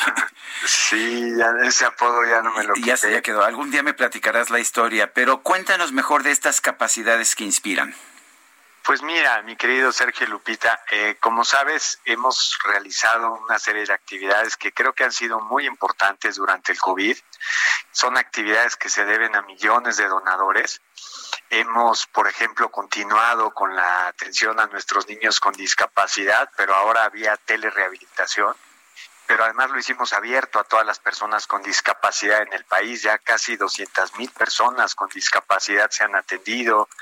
Hemos reconvertido 10 CRITs, hemos sumado 400 camas, hemos eh, apoyado con más de eh, 80 mil personas a un seguimiento epidemiológico. Nuestros 300 niños con cáncer del Hospital de Querétaro están libres de COVID. Y en la Fundación vamos a seguir trabajando mientras el semáforo o los semáforos estatales no nos permitan regresar a nuestras actividades ordinarias vamos a seguir apoyando en esta reconversión de nuestras instalaciones para ayudar en estos momentos tan difíciles. Eh, y esto es solamente gracias a esos donadores eh, tercos, perseverantes, constantes que durante 23 años pusieron de pie esta obra. Pero a la par, y justo hoy la lanzamos con ustedes, eh, queridos Sergio y Lupita, estamos lanzando esta campaña que habla de las capacidades, que habla eh, de fijarnos en lo que tenemos, no en lo que nos falta, en la capacidad de inspirar, de creer, de crear, de mirar, que creo que viene a tratar de contribuir a un buen espíritu en el país para valorar eh, que este país de verdad todavía en las personas tiene reservas morales, hay gente eh, obstinadamente terca en ayudar, en servir, en, eh, en sumar al país, en ver la manera como podemos ayudar. Y creo que esta campaña lo que busca es justamente eso, inspirar. Entonces, hacer y, e e inspirar, inspirar y hacer son las dos acciones que ahora vamos a continuar haciendo, queridos. Eh, Fernando, todo lo que se ha avanzado, decías tú al principio, no se puede detener todo lo que se ha logrado con, con los niños y, y bueno, muy importante lo que ustedes han eh, seguido haciendo y cómo pues ha sido esta, como dices, reconversión. Sí, Lupita, mira, en primer lugar, lo, que no podíamos hacer era abandonar a nuestros niños, aunque no los pudiéramos atender presencialmente. Entonces transformamos todas las terapias en teleterapias, en telerehabilitación. Eh, pero además, nosotros más o menos atendemos sobre 100 mil niños al año que es una cantidad, es la más grande que atiende cualquier sistema de rehabilitación en el mundo. Pero ahora lo que hicimos, Lupita, entendiendo que es un tema que no, no afecta solamente a nuestros niños, sino a toda la población con discapacidad, es que los ofrecimos abierta y gratuitamente a todo el país. Fíjate el dato, de, de 100 mil eh, usuarios que teníamos, hoy tenemos 173 mil. Es decir, hay, hay 73 mil personas con discapacidad que no eran habitualmente nuestros pacientes y que hoy lo son a través de un servicio gratuito. Pero además, este, más de 200 personas se han atendido en nuestras camas, personas con COVID. Eh, se ha dado una ayuda humanitaria en temas de despensas. Hemos hecho más de 400 pruebas COVID, por ejemplo, en el CRIT de Coahuila, en Saltillo. Eh, todo lo que hemos recibido del país con tanto amor en 23 años, lo quisimos poner de regreso al servicio del país ahora que más lo necesitaba. Y creo, creo sinceramente que son cosas importantes, trascendentes, porque al final en estos meses hemos y estamos incidiendo en la vida, en el rescate de la vida de muchos mexicanos. Lo vamos a seguir haciendo mientras el semáforo no, eh, no nos permita regresar. Por ejemplo, el CRIT Aguascalientes, el CRIT Yucatán, el CRIT Quintana Roo, el CRIT Occidente el día de hoy, el CRIT Michoacán, el CRIT Sonora, ellos ya regresaron a sus actividades ordinarias. Pero todos los demás siguen reconvertidos para atender esta pandemia tan grave y tan delicada. Fernando Landeros, presidente de Fundación Teletón, como siempre, gracias y un fuerte abrazo.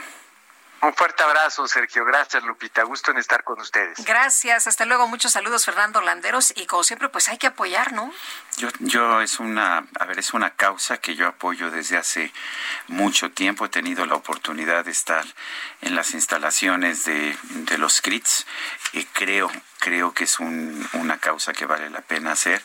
Eh, además, bueno, tengo una vieja amistad con Adriana Landeros, la hermana de, de Fernando, y como la tuve con su esposo Germán Dehesa, el escritor, eh, quienes también me, me contaban constantemente de todas las experiencias que tenían. La verdad, yo sí, sí estoy convencido de que hay que apoyar este esfuerzo de Teletón. Así es, es Fernando Landeros, presidente de Fundación Teletón. Y vamos ahora con Marta de la Torre. El gobernador de Colima, Ignacio Peralta, envió la iniciativa para obligar pues a las personas que usen cubrebocas. Y Marta, cuéntanos a ver cómo, cómo va a ser esto. Así es, ¿qué tal? Buenos días, buenos días al auditorio.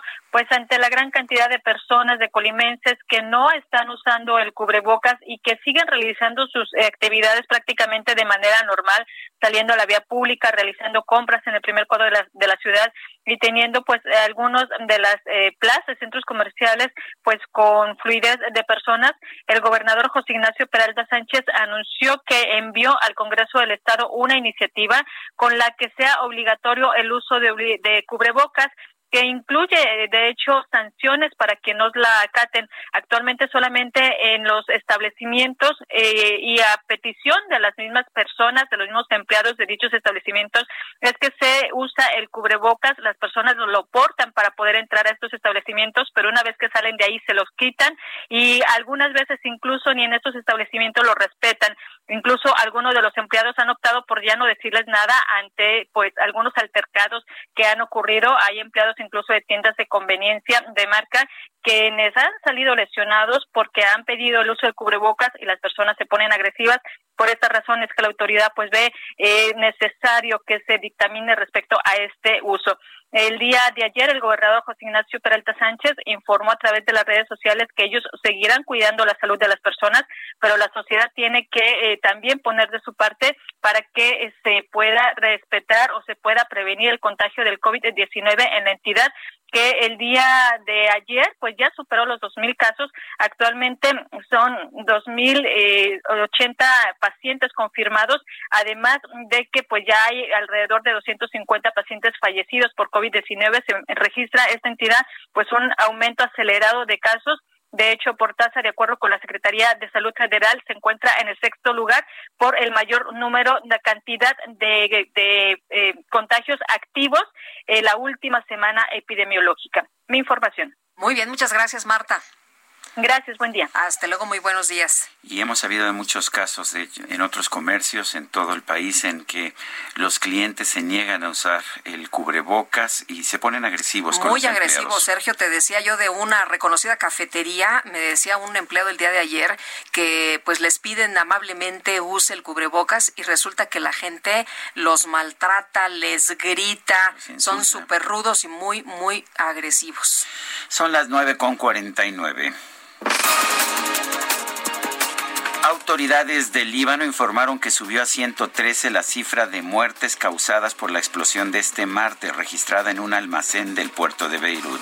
Bueno, y en este espacio, el embajador de México en Líbano, José Ignacio Madrazo, informó que no hay reportes de mexicanos desaparecidos por la explosión de ayer y relató que la zona del incidente se encuentra totalmente devastada. Esta mañana tuve oportunidad de ir a visitar la zona aledaña a la explosión para ver de forma directa cómo está la situación y realmente es dramático, está completamente devastada. Muchísimos coches que aparentemente como que explotaron desde adentro, no tienen ningún objeto encima, ningún pedazo de construcción, nada, pero están completamente destruidos y bueno, pues eh, lo lamentable es la, obviamente la pérdida de vidas humanas y, los más de 4.000 heridos que están en los hospitales de, de Beirut y de otras ciudades cercanas a la capital. En su conferencia de prensa desde el estado de Sinaloa, el presidente López Obrador anunció que va a pedir al secretario de Educación Pública, Esteban Moctezuma, que busque un consenso tanto con el CENTE como con la CENTE para poner en marcha el regreso a clases a distancia. El grupo parlamentario del PAN en la Cámara de Diputados anunció que va a presentar una propuesta de modificación al reglamento interno de Palacio Nacional para obligar a todos los funcionarios a utilizar mascarilla, este cubrebocas famoso, incluido el presidente López Obrador.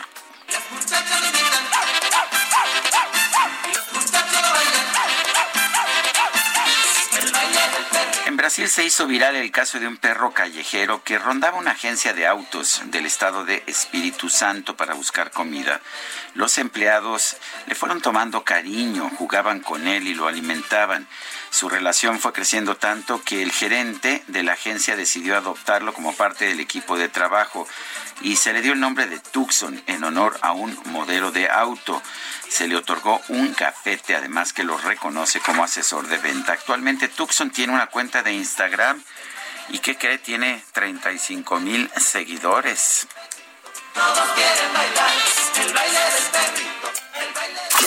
GastroLab con el chef Israel Arechiga. Israel, ¿cómo te va? Qué gusto saludarte esta mañana. Buenos días. Hola, muy buenos días, Lupita, Sergio, a todo el auditorio. Qué gusto saludarlos nuevamente. Gracias por los vinos. A mí me tocó uno que se llama Arrebato. ¿Qué te parece? Me parece, me parece muy bien. El, el mío no me acuerdo cómo se llama, pero sí me acuerdo que es de Hugo da Costa, de allá de la zona del Valle de Guadalupe, de Paralelum, ¿no? Así es, es relámpago, es un gran Relámpago, sí, no me acordaba en este momento. Todavía no me lo bebo, debo reconocer. Pero a ver, cuéntanos, ¿qué nos vas a recomendar hoy? ¿De qué nos vas a platicar? Pues miren, a propósito de las lluvias que han caído en los últimos días y que el día de ayer particularmente se vino una bastante fuerte, les voy a hablar de una de las temporadas que probablemente más disfrutamos los cocineros y es así como lo escuchan, es ongosto. Ongosto es, es la temporada predilecta de los cocineros, que es justo cuando empiezan las lluvias y agosto es el mes cuando más hongos y cuando de mejor calidad podemos encontrarlos. ¿A ustedes les gustan los hongos? A mí me encantan. Claro que sí. Pues les voy a platicar, les voy a platicar en particular de algunas especies que en México nos encantan y voy a empezar con las lluvias de junio, julio. Nos traen un hongo muy particular llamado yema, es como le llamamos aquí en, en México, el hongo yemita o yema, pero el nombre es amanita cesárea porque antes, en época de los romanos, únicamente los césares tenían permitidos comerse ese hongo. Entonces era muy, muy, muy particular como únicamente el César tenía autorizado comerse este hongo.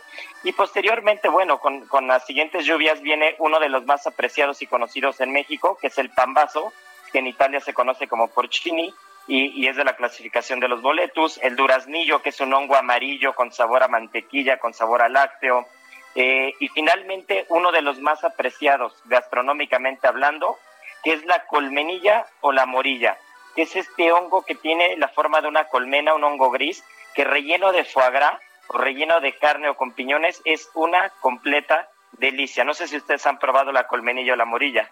No, la, la morilla sí, la colmenilla no. Ah, pues mira, esa, esa... ¿Es, la, ¿Es la misma? No, no es lo mismo, son distintos, ¿no? Es, es la misma, es la misma, pero realmente entre países varía un poco. En México le llamamos morilla y tiende a ser un poquito más húmeda y en España es colmenilla y tiende a encontrarse un poquito más seca. Este hongo lo podemos encontrar todo el año, eh, todo el año, se deshidrata el hongo y se hacen unos caldos y tiene un sabor espectacular. Y recordemos que México es bastante rico, o sea, por toda la diversidad que tiene, es bastante rico en hongos. Tenemos una cantidad impresionante de hongos en Veracruz, en Puebla, en Tlaxcala, en el Estado de México. Y bueno, es parte de la dieta desde la época prehispánica. Muy bien. Israel Arechiga, gracias y un fuerte abrazo. Nos escuchamos mañana. Pues querido Sergio, muchas gracias. Lupita, nos escuchamos mañana. Que tengan un buen día. Igual para ti, muy buenos días. Bueno, eso es todo. Nos escuchamos mañana y felicidades a Adela Micha y a Maca y a todo el equipo por su primer año. Heraldo Media Group presentó Sergio Sarmiento y Lupita Juárez por El Heraldo Radio.